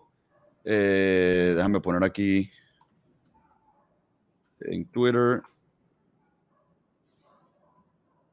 En Twitter NFT Registry. Tenemos artículos en Medium que, describe, que dan un resumen de cómo funciona la, la plataforma, que es más o menos una descripción más breve de todo lo que acabo de hablar. Em, y tenemos un website que es nftr.nftr.name. Es un domain name tradicional, no es un INS domain, by the way, pero es nifter.name. Y ahí ya puedes ver un esqueleto no funcional de lo que, de lo que va a ser la plataforma, tanto outside como in. Em, lo primero que vamos a hacer es lanzar el Golden Ticket Minting. Eso va a ser lo primero, como un pre-launch. Em, eh, y después de eso, eh, y eso va a ser en las próximas semanas, mes quizás, y después de eso se lanza como que el full-blown functionality donde ya puedes eh, nombrar, hold farm, eh, tienes un pool donde puedes comprar y vender RNM y puedes, eh, y puedes claim tu DRNM si eres un punk holder y después si eres un board ape holder, etc. también en poquito después de eso se lanza el DAO. La manera que va a funcionar el DAO es que si eres un RNM holder, vas a tener derecho a voto, un voto por cada RNM que tienes. Si eres un staker de RNM, tienes dos veces eh, poder de voto. RNM, hay RNM staking también. Hay RNM staking y hay RNM liquidity provision, yield, o sea, pero, yield farming. pero staking, staking fuera de la plataforma, no es un staking nativo de ustedes de algo. O sea, no es así como el staking de MetaHero, digamos. Staking nativo. ¿Y, y qué recibes a cambio? 20% de yield pagado en RNM anual. Ah, ¿sabes qué se me olvidó decirte? Me preguntaste por qué Ok. 365. Y la razón de 365 Ajá. es que cuando, cuando eres un hold farmer, porque tienes un curated NFT, Sí. eh, acumulas un RNM al día. Entonces la idea es que acumules suficiente en un año como para un naming fee. Para tener suficiente para un naming fee entre Salvo, 365. salvo, el, salvo el año bisiesto, pero sí. Ok. vale. Exacto. Cool. Sí. Eh, así que bueno, entonces tenemos el dado, también donde puedes votar por cuál va a ser el próximo Curated Project eh, y otro tipo de, de, de, uso del capital del Treasury, etc. Está muy cool. Good luck. Ya me metí al Discord. belleza, belleza. Ok. Em, otro tema que no tocamos la vez pasada fue el tema de NFT Games y la mezcla, la mezcla de NFT con gaming. Yo sé que tú has jugado un poquito con, con, con, la, con Pixel Vault y lo que han hecho en términos de Meta Heroes.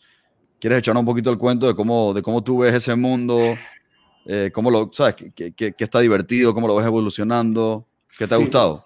Total. Eh, mete tu cucharón acá porque sé que tú también has estado mintiendo planetas de dados imaginarios, pero eh, vamos, a, vamos a empezar tal vez no asumiendo conocimiento acá de parte de, toda la audiencia.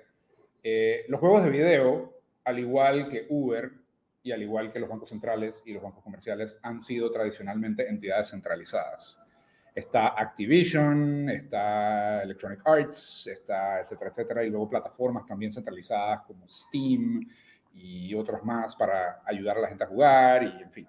Microsoft, Xbox, está PlayStation, o sea, en fin, hay un montón de jugadores ahí dentro del value chain de producción de, de, juegos de video, pero eh, básicamente empezó a crearse como una economía dentro de algunos juegos, eh, entre ellos uno de los tal vez más famosos, medio recientes, League of Legends, pero hay varios más, donde la gente podía como que de alguna manera acumular algún tipo de valor, o sea, los puntos, imagínense las, o sea, las moneditas de Mario, eh, uno las acumulaba y, uno, y, eso empezaba a tener valor. Había otro juego que jugué un par de veces que se llamaba EVE Online, era un MMORPG, un Massive Multiplayer Online Role-Playing Game, eh, era brutal porque uno empezaba y uno se moría. Ese era como el inicio del juego. Eh, pero te permitía revivir porque ya tu cerebro estaba uploadado al internet. Era así como Ghost in the Shell. Y eh, básicamente, el, el, o sea, estos videojuegos empezaron a crear economías adentro de estos videojuegos. Pero eran economías que no se podían sacar ni meter de esos videojuegos. Entonces ahora lo que está pasando con los NFTs es que por primera vez el activo, el, lo que tiene valor en el videojuego puede ser un NFT que está en un public blockchain. Y al ser un NFT en un public blockchain puede tener valor fuera del videojuego y puede ser canjeable y se puede vender y comprar. Y además permite que varios creadores de videojuegos puedan usar NFTs en los videojuegos de manera interoperable. O sea, como si yo pudiera... Em, agarrar, yo qué sé, moneditas de Mario y llevármelas a World of Warcraft y usarlas ahí que tengan un valor distinto que lo que la espada que yo me encuentro en World of Warcraft o lo que sea. Eh, eso es lo que está haciendo, de hecho, lo, que, lo, que, lo que dice Balaji Srinivasan, que, by the way, acaba de sacar otro massive, massively long podcast con Tim Ferriss, me tengo que oír la parte 2 del primero que Adam, si no has escuchado, te lo recomiendo. Eh, es que esto es el user table del Internet. O sea, todas las compañías, ¿cuánto? Uber, Facebook, todas, los bancos, Copa, o sea, todas las compañías tienen, que tienen usuarios, tienen un user table. O sea, hay una tabla que dice Adam es el usuario 1 y, esa tabla no es compartida. O sea, puede ser abierta hay APIs, tú puedes login con Facebook, login con Spotify, pero esa tabla es propiedad es información manejada bajo las reglas de la base de datos de esa compañía. Los blockchains públicos, además de separar el dinero del Estado, además de posiblemente matar los Estados-nación, además de dejarnos hacer un montón de locuras, son además la descentralización de ese user table que ha sido una fuente muy grande de poder de compañías centralizadas. Entonces, eso aplica a los juegos también. Y entonces ahí se pone bien interesante el mundo de los videojuegos porque ya tú puedes como usuario jugar varios videojuegos o tener activos y cosas de valor en varios videojuegos a la vez y que se pueden usar de maneras distintas que tú todavía no, entiendes o puedes ir descubriendo. Entonces, em, uno de esos proyectos se llama Pixel Vault y Pixel Vault es en realidad como un umbrella entity que tiene un montón de cosas y empezó sacando unos cómics eh, que también tenían unos Burn Dynamics todos locos como los que todavía sí todavía están haciendo cosas súper interesantes es más ayer anoche Anoche salió el, el, staking functionality del primer Punks Comic y del Meta Hero, etc. Yes, yes. Entonces, ellos lo que, lo que están creando es como una versión descentralizada de Marvel y DC. O sea, son como cómics, pero usando NFTs desde el principio. Y bueno, yo entré un poquito más tarde que Adam, lamentablemente. Entonces, eh, tú tienes Meta Heroes, porque todo este tema viene de la palabra metaverso. O sea, tal vez echamos para atrás un poquito. Eh, que es el metaverso. O sea, el metaverso es como esta idea que fue popularizada por la ciencia ficción de un mundo digital que es indistinguible o más libre que el mundo físico. El libro como más famoso de esto fue eh, Ready Player One, que si no vieron la película es, excelente. O sea, vayan ¿Sabes que no la, he visto? La he escuchado como seis veces en el último mes. Súper cool esa película. Y, bueno, es un libro originalmente, ¿no? Pero, pero, pero básicamente la lógica es, entre más va subiendo la resolución que tenemos en el Internet, hoy estamos acá, Adam y yo, virtualmente, él está de su lado, yo estoy en mi casa, o sea, no estamos juntos, pero estamos interactuando de una manera similar a la que interactuaríamos en persona. En mi podcast, Adam vino a mi casa y interactuamos en persona y, estaba, y tuvimos una conversación similar. Esta tiene un poquito menos de resolución porque yo puedo saber, yo no sé si Adam tiene calor ahí o no, en mi casa yo sí sabía que estaba sudando porque hacía mucho calor ese día. Entonces, hay, se pierde algo de información eh, con el mundo digital, eh, igual que una reunión de Zoom que uno tiene en, algún trabajo versus una reunión física. Pero la tecnología está mejorando. Entonces, por ejemplo, ahora estamos acá usando nuestros ojos y Adam está usando sus ojos y audífonos, pero tenemos Oculus Rifts eh, que suben la resolución de esto y podemos empezar a ver cosas con mucha más alta resolución, con tercera dimensión. Si nos movemos, podemos tener la ilusión de que estamos moviéndonos dentro de una habitación, podemos estar en una mesa frente a otra persona. Y esa fue la razón por la que Facebook le cambió el nombre a su compañía a Meta. O sea, Facebook ahora se llama Meta y eso es metaverso. Entonces, los NFT Games son parte de ese metaverso y eh, uno de ellos es Meta Heroes, pero está Decentraland, Está The Sandbox Game, que está súper interesante porque el Sandbox Game se puso un poco hype y un montón de gente empezó a comprar tierra y Snoop Dogg compró un poco de tierra y eh, Adidas compró un poco de tierra y, básicamente la gente va a empezar a crear negocios y experiencias en el metaverso que uno va a poder también monetizar así como uno monetiza un lugar en una avenida muy transitada en una ciudad. Entonces, lo interesante es que además de eso, de que los NFTs se pueden eh, usar en distintos juegos, hay una subsección de juegos que se llama Play to Earn, que es que el mecanismo de creación de NFTs dentro de ese, video, de ese videojuego requiere que tú tomes alguna acción dentro de ese juego. Y el que se hizo tal vez más famoso se llama Axie Infinity, eh, que entiendo que fue como empezado en Filipinas o algo pasó en Filipinas, no estoy seguro bien de la, historia, pero han crecido de manera exponencial. Entiendo que ahora ya como que los economics volvieron un poco a la realidad y ya un Axie Infinity Farmer ya gana menos que el salario mínimo de Filipinas, pero por, por, mucho tiempo no fue así, por mucho tiempo fue un billete.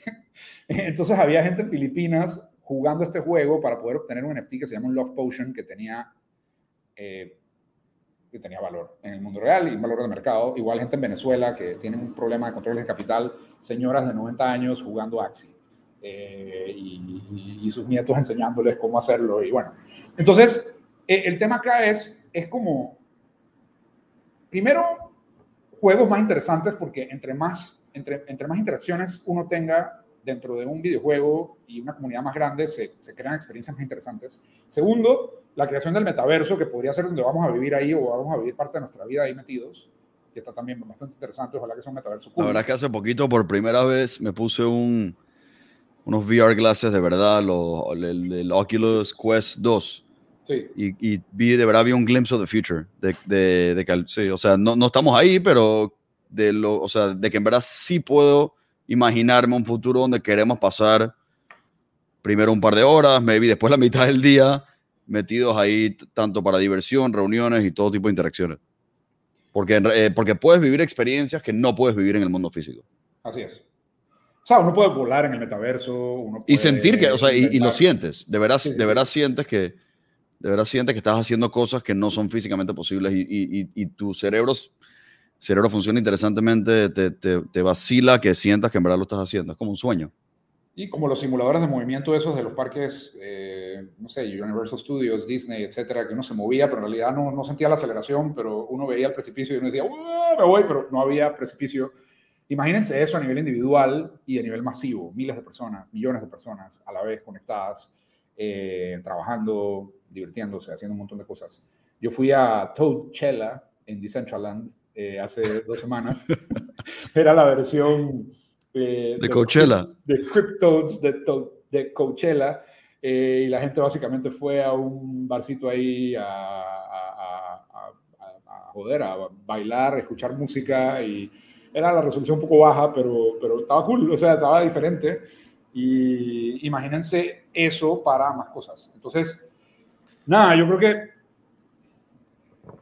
estamos viendo como una industria nueva surgir, pero a la vez también como que esto es lo que nos puede dar como un glimpse de, cómo va a ser el trabajo, cómo va a ser el día a día, cómo va a ser las relaciones entre amigos, eh, porque los videojuegos a veces son como previos a, como otro montón de cosas, ¿no? O sea, uno primero como que juega y luego los juegos se convierten en cosas serias.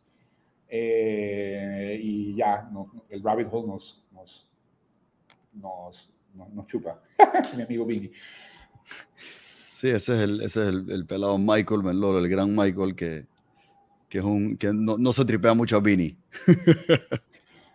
es un personaje y es, es medio un, asco, es un asco en Twitter, pero, pero bueno, es, es un asco eh, interesante, ¿no? O sea, que, que, ha tenido sus cagadas, pero bueno, Vini es un... Él le da un 10% chance of success a, a, todo lo que es Pixel World, especialmente a Meta, Meta Heroes, etc.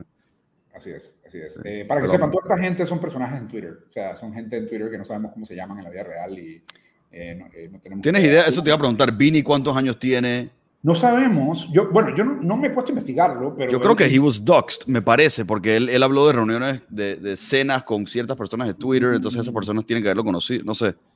Puede no ser. Sé si, no sé si alguien en el chat sabe, Vini, Vini es como creo yo que es como la celebridad más grande en el mundo de NFTs. Puede ser que porque yo lo sigo y no sigo y hay otros que no sigo, pero yo siento que es como, la, como el... Sí, sí, sí, sí. Como, lo, como el, no sé, el, el, el, el biggest el celebrity. El, el, celebrity excéntrico de, de, de Twitter. Sí. De, de y puede ser, que, puede ser un niño de 16 años, o sea, no tengo idea. No tenemos eh, idea. Lo, lo, que me dio risa es que el tipo sí tuiteó una vez diciendo que él a veces va a donde su vecino a pedirle huevos o leche y diciéndole que no tiene plata para comprarlos, que ese mes le fue mal, como para que no sepan que está cagado en plata y que tiene un montón de NFTs carísimos y stake en proyectos enormes. Sí, Entonces, sí. nada, el tipo como que tiene su personalidad. Eh, pero sí, eh, en fin, no sé, hay un montón de, de, de, de videojuegos de proyectos interesantes. A mí me gustan los cómics, o sea, me gustan los superhéroes y todo ese mundo, entonces me llamó la atención. Eh, Pixel Vault y además tienen como estos dynamics de burn o stake. Tienen un game theory interesantísimo. Interesante. O sea, voy a describir voy a describir un poquito de cómo comenzó Pixel Vault, lo que yo conozco. Eh, porque, me, porque Meta Heroes y los Planets y todo eso fueron como la segunda iteración de ellos. Pixel Vault lanza estos NFTs que son estos cómics. Y, y, al principio no entendía qué era, o sea, qué era. Eh, literalmente lo que hicieron fue que dibujaron digitalmente unos, unos, un, unos cómics inspirados en los CryptoPunks. Agarraron como los 16 CryptoPunks eh, que ellos tenían en su vault, o sea, entre, entre, entre todos los fundadores, lo metieron en un vault y dijeron, bueno, vamos a crear este cómic que es como la versión 3D dibujada de como si estos manes fueran comic characters eh, y, y, interactúan. Yo, ¿Tú te lo leíste? Porque yo, yo, me recuerdo que yo te lo pasé. Me lo mandaste, pero no lo leí. Sí, la, la, yo tampoco lo he leído. La vaina es que eh, cuando compras el NFT te da derecho vía eh, un, un, Meta, o sea, usando MetaMask, solamente si tienes el NFT en tu wallet puedes bajar el PDF. Que, que me pareció interesante eso. O sea, eh, es como un, gate, es como un gateway. Eh, donde solo te dejan pasar si, si tiene, me, me, el mecanismo ese me pareció innovador. Eh, bajé el PDF. Eh, yo dije, ¿por qué, ¿para qué compré esta vaina? Eh, no tenía ningún sentido. Eh, lo hice solamente porque Vini me dijo que lo haga, literal. y resulta que, que mintieron todos estos cómics, mintieron 10.000 si no me equivoco. Y todos eran iguales. O sea, eh, tenían su token ID distinto para poder diferenciarlos, por, porque ahora les voy a contar por qué tienen que diferenciarlos, pero en realidad todos eran estos cómics eh, del mismo cómic, pues. No es que representaba un arte digital diferente ni nada.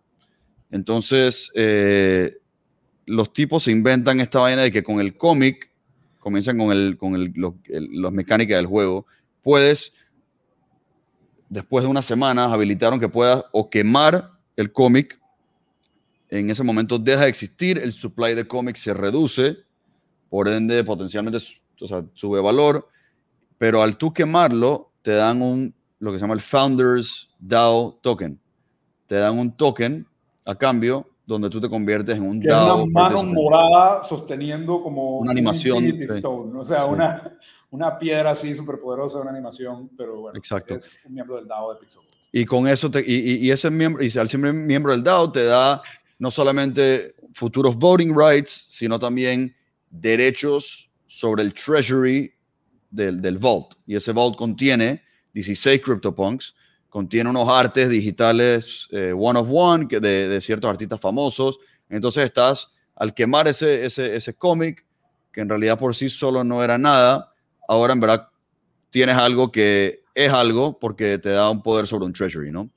Entonces, eh, ahora, ¿dónde se pone interesante? Tú tienes, te, te, ponen a tomar la decisión entre quemar y obtener un Founders DAO token para ser miembro de este DAO o quedarte con el cómic y stakearlo, que casualmente ayer fue que abrieron los staking capabilities, demoraron un montón de tiempo, están auditando contratos, yo qué sé. Los stakeas en la plataforma y al stakearlo comienzas a, a farmear a, a, a, e, e, estos tokens que se llaman punks. Ajá. Y los punks tokens son, eh, cada punks token es uno de 100 millones de tokens que, que son la fraccionalización de los CryptoPunks, de esos 16 CryptoPunks. Entonces, ya aquí no eres miembro de un DAO, pero eres dueño de un token que representa el vault donde están estos 16 CryptoPunks. O sea, es, es, todo. Entonces tienes que tomar la decisión qué me conviene. ¿Me conviene quemar para obtener el Founders DAO token o me conviene stakear para obtener estos Punks tokens a cambio a través del tiempo? A lo largo de dos años terminan de repartirlos. Entonces ahí venía la primera parte del jueguito. Después, después eh, se les ocurre dar, eh, aquí es donde sí se la fumaron con toda, pero nace como la versión 2 de, de, de, de lo, lo, que hace Pixel Vault, que es todo lo que tiene que ver con Meta Heroes. Y la manera que lo hacen es que te dejan, eh, te dejan solamente si tienes un Punks Comic, este token inicial, este NFT inicial, tienes derecho a mintear a un costo a lo que se llama un Mint Pass. En ese momento yo no tenía idea para qué era el Mint Pass, para qué, sabes qué potencial uso iba a tener. Pero Vini te dijo hazlo y lo hiciste. No, no, no. Me, ah. perdí, me perdí el Mint Window. No. Estaba de viaje, me lo perdí. Al final resultó ser un daño económico grande no haberlo hecho. Eh, y ese Mint Pass lo que al final te permitía hacer es quemarlo para obtener un Meta Hero. Y un Meta Hero es como un superhéroe en este mundo de cómicas, el nuevo Marvel que ellos están creando. Después lanzaron los planetas y los DAO tokens para gobernar los Ahí planetas. descubrí yo la vaina, entonces yo compré un Mint Pass y la decisión era o me quedo con el Mint Pass y, participo en una lotería para recibir uno de los que llaman Core Meta Hero Identities, que son los Meta Heroes que van a salir en los cómics, que van a ser como los líderes en el juego y toda esa vaina. Eh, o lo quemo a cambio de un Meta Hero Generative Identity, que es un Meta Hero que no es core, o sea, no es el que va a ser como el personaje principal, eh, pero puede ser de uno de nueve planetas. Eh, y ahí, dependiendo del planeta donde sea, y además puede ser mutante o no mutante, y hay como un montón de, de traits ahí, de unos que son más raros que otros, etc. Eh, y además, si tú quemas el, el, el Mint Pass y te dan el Meta Hero, te dan la opción de stakear el Meta Hero a cambio de otro token que se llama POW, P-O-W, así como... Lo hiciste ayer. Sí, ya lo hice. Eh, y ese token tú lo puedes usar, en teoría, en el videojuego que va a lanzar Pixelbolt para los Meta Heroes, con el montón de plata que han ido acumulando a través del tiempo. y ese videojuego va a tener además nueve planetas y la Luna, y cada uno de esos planetas y la Luna van a tener su propio DAO. Y además va a haber un Universe DAO, que es el DAO de todos los planetas. Entonces, cada uno de los planetas y la Luna van a tener su propio DAO, y entonces hay Jupiter DAO tokens, Saturn, yo por ejemplo me tocó Uranus y Jupiter, y además hubo un problema en Júpiter, como era el que la gente no estaba comprando, entonces eh, empezaron a regalar eh, Júpiter. Jupiter DAO tokens, entonces ahora tengo, tengo más. Eh, entonces, el, tema es los royalties del videojuego van a fluir, tiene, hay, un, hay un revenue share entre los DAO holders de cada planeta. O sea, si yo tengo DAO tokens de Júpiter y hay algo que pasa en Júpiter, yo voy a monetizar, en teoría, el... sí, me imagino que la, venta de tierra de Júpiter, o sea, porque va a haber todo un desarrollo planetario. La, la, verdad es que los manes se la han fumado bien y, y, y, han hecho muy difíciles las decisiones, porque yo, por ejemplo, terminé comprando un Mint Pass. Eh, no, en el Mint window eso, sino después. Eh, y yo todavía lo tengo porque, ¿qué pasa? Cada vez que alguien quema un Mint Pass para obtener un Meta Hero, Generative Identity, que es el básico, eh, hay menos Mint Passes. Y entre menos Mint Passes hay, más sube la probabilidad de que te toque un Core Meta Hero de estos que valen un montón. Entonces yo todavía no lo he quemado con la esperanza de que la gente se desespere. Que plebs como yo vayan y digan, sí, voy a quemar todo esto, etcétera, y queden dos mint passes y entonces... Ah, sí, pero entonces ahora estoy perdiéndome, ahora tengo un opportunity cost, que es que, ok, maybe nunca me toca el core meta hero, pero también no estoy pudiendo farm estos POW tokens. Y, y, por eso es que digo, los, los manes lo han hecho de una manera genial, porque siempre te tienen en duda de qué hacer y, es, eso, y, y, y eso es un buen juego a nivel de game theory mechanics, ¿no? Así es, así es. Si todo esto va a resultar en, en, en, en, un colapse total donde todo vale cero, puede ser. Pero por mientras estamos divirtiéndonos. Está entretenido. Y bueno, ahora viene el cómic número 2. Y el cómic número 2 ya no solo tiene Punk, sino que tiene Board Apes. Y además eh, aliaron con Adidas. Entonces salió ya la posibilidad de vestir a tu Meta Hero y a tu Board Ape y a tu Punk con Adidas. Y entonces, bueno, Adidas también compró, plat, compró, compró tierra en Sandbox entonces van a empezar a hacerse todas estas colaboraciones y locuras donde como que se hace también como un merge entre los videojuegos y el entretenimiento. O sea, no son solo videojuegos, sino películas. Y, o sea, ya, ya, ya es, es como entretenimiento en general. Eh, y además con economics y game theory y plata de por medio. O sea, es, es, es, realmente interesante lo que está pasando. Así que... Sí, no, y, y, y a la vez es súper interesante y suena súper real y todo tiene sentido, pero por otro lado nos escucha una persona que nunca ha participado en este tipo de vaina hablando y piensa que estamos... Uno de los chats que tuve con Adam eh, es cuando, cuando empezaron a, a, a, mintear, a hacer el token sale de los dados de los planetas, era eh, cuál, cuál, cuál, compramos, ¿no? Y, y, entonces dice Adam, bueno, es que Mercurio, Mercurio está más cerca del Sol y, Mercurio va a ser desarrollado primero, antes que Júpiter, entonces digo, hay valor de, de comprar Mercurio antes, entonces solo me imagino hablando con un poco de viejos que nunca han, que nunca han visto esto, eh, diciendo, esta gente se está gastando billete porque en ese momento Mercurio era 5 ETH, sea, no era despreciable la cantidad de, de, de, de plata. Eh, igual, igual ahora la, la, Tierra en el metaverso, o sea, estaba viendo ayer que el floor de Sand, de un, de un plot de tierra en Sand, era alrededor de 12 mil dólares al precio de ayer. Y, y, uno dice, puta, esto es una locura, ¿cómo así que 12 mil dólares por tierra digital? O sea, que estupidez. Pero por otro lado, uno se mete a ver la cantidad de gente que visita Sand, al Sandbox por día, son 1.6 millones de personas. Piensen ustedes en comprar un lote, una propiedad más cara en un lugar alejado de la ciudad de Panamá, porque no vas a encontrar un lote de 12 mil dólares en ningún lugar en la ciudad de Panamá, eh, o en cualquier urbe así medianamente densa. Eh, ¿Cuánta gente pasa frente a ese lote? Y vas a comprarlo por 100 mil o 20 mil o lo que sea. Un lote de ese tamaño tal vez, 40 mil, 50 mil dólares. Entonces, cuando ya lo empiezas a comparar con cosas del mundo real, suena loco, pero no es tan sí, entonces, eh, y, y, expandiendo un poquito en ese punto, que es un muy, muy buen punto, eh, tú puedes poner publicidad ahí y tienes, sabes que tienes todos estos ojos eh, que, no que, sabes, que no tienes en un lote físico eh, posiblemente. Además, puedes, me imagino que así va, porque no soy experto en sandbox, pero me imagino que puedes construir encima del lote. Entonces, ahora puedes crear experiencias para la gente con sus VR glasses algún día o, o puedes crear un juego dentro de tu lote. Y lo monetizas y te pagan con sand y sand. Y tienes audiencia y tienes 1.6 millones de personas de, daily visitors. Eh, eso tiene valor porque al final esa gente va, va, a querer pasarla bien dentro de tu lote si, si haces un lugar suficientemente interesante, digital. Así es. Y, eso, y ese tiempo tiene valor y esa cantidad de personas tienen valor y al final esos 12 mil dólares por ese lote suena como una locura, pero si lo ves en términos de future cash flow, maybe sí tiene sentido. Y, punto interesante que me enteré también ayer, Sandbox no funciona para Apple todavía y ya tiene estos precios. Entonces, la pregunta es... ¿Cómo así? ¿No funciona en, en, en, en iPhone? ¿Cómo no, para Apple? Solo la gente que tiene Windows puede entrar al Sandbox Game. Ah, no, es, no, no lo hicieron en un browser. Sí lo hicieron en un browser, pero no funciona con Apple.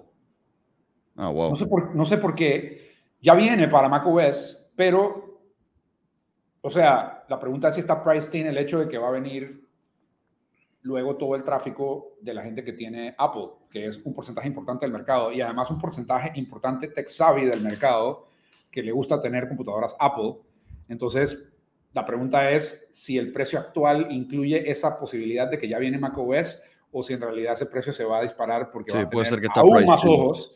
Eh, pero bueno, igual, unos. Así que bueno, el mundo se está poniendo interesante. Muy eh, interesante, muy interesante. Y, y, y yo, y, yo no sé, eh, o sea, este es el futuro, o sea, en general este es el futuro. Lo que no sé es si las locuras que estamos hablando se van a mantener interesantes suficientemente tiempo como para que no, no valga toda esta vaina cero, no creo. Pero siempre, siempre existe esa, pequeña duda. Antes dije, puta, estoy hablando locuras. Y nada, esto, y no tiene sentido esto, pero, pero en verdad... Eh, yo claro, pero eso es lo que pasa también en la vida real. Eh, así que al final es el mismo riesgo que tomamos en la vida real haciendo lo que sea que hacemos. Eh, así que simplemente es otro medio para hacerlo y, y ya. O sea, ahora el tema es tal vez para concluir así de manera optimista, ¿cómo vamos a hacer más personas en este lugar del mundo, dado que vivimos aquí, por lo menos por el momento, eh, que más personas participen en estas, en estas cosas si quieren hacerlo?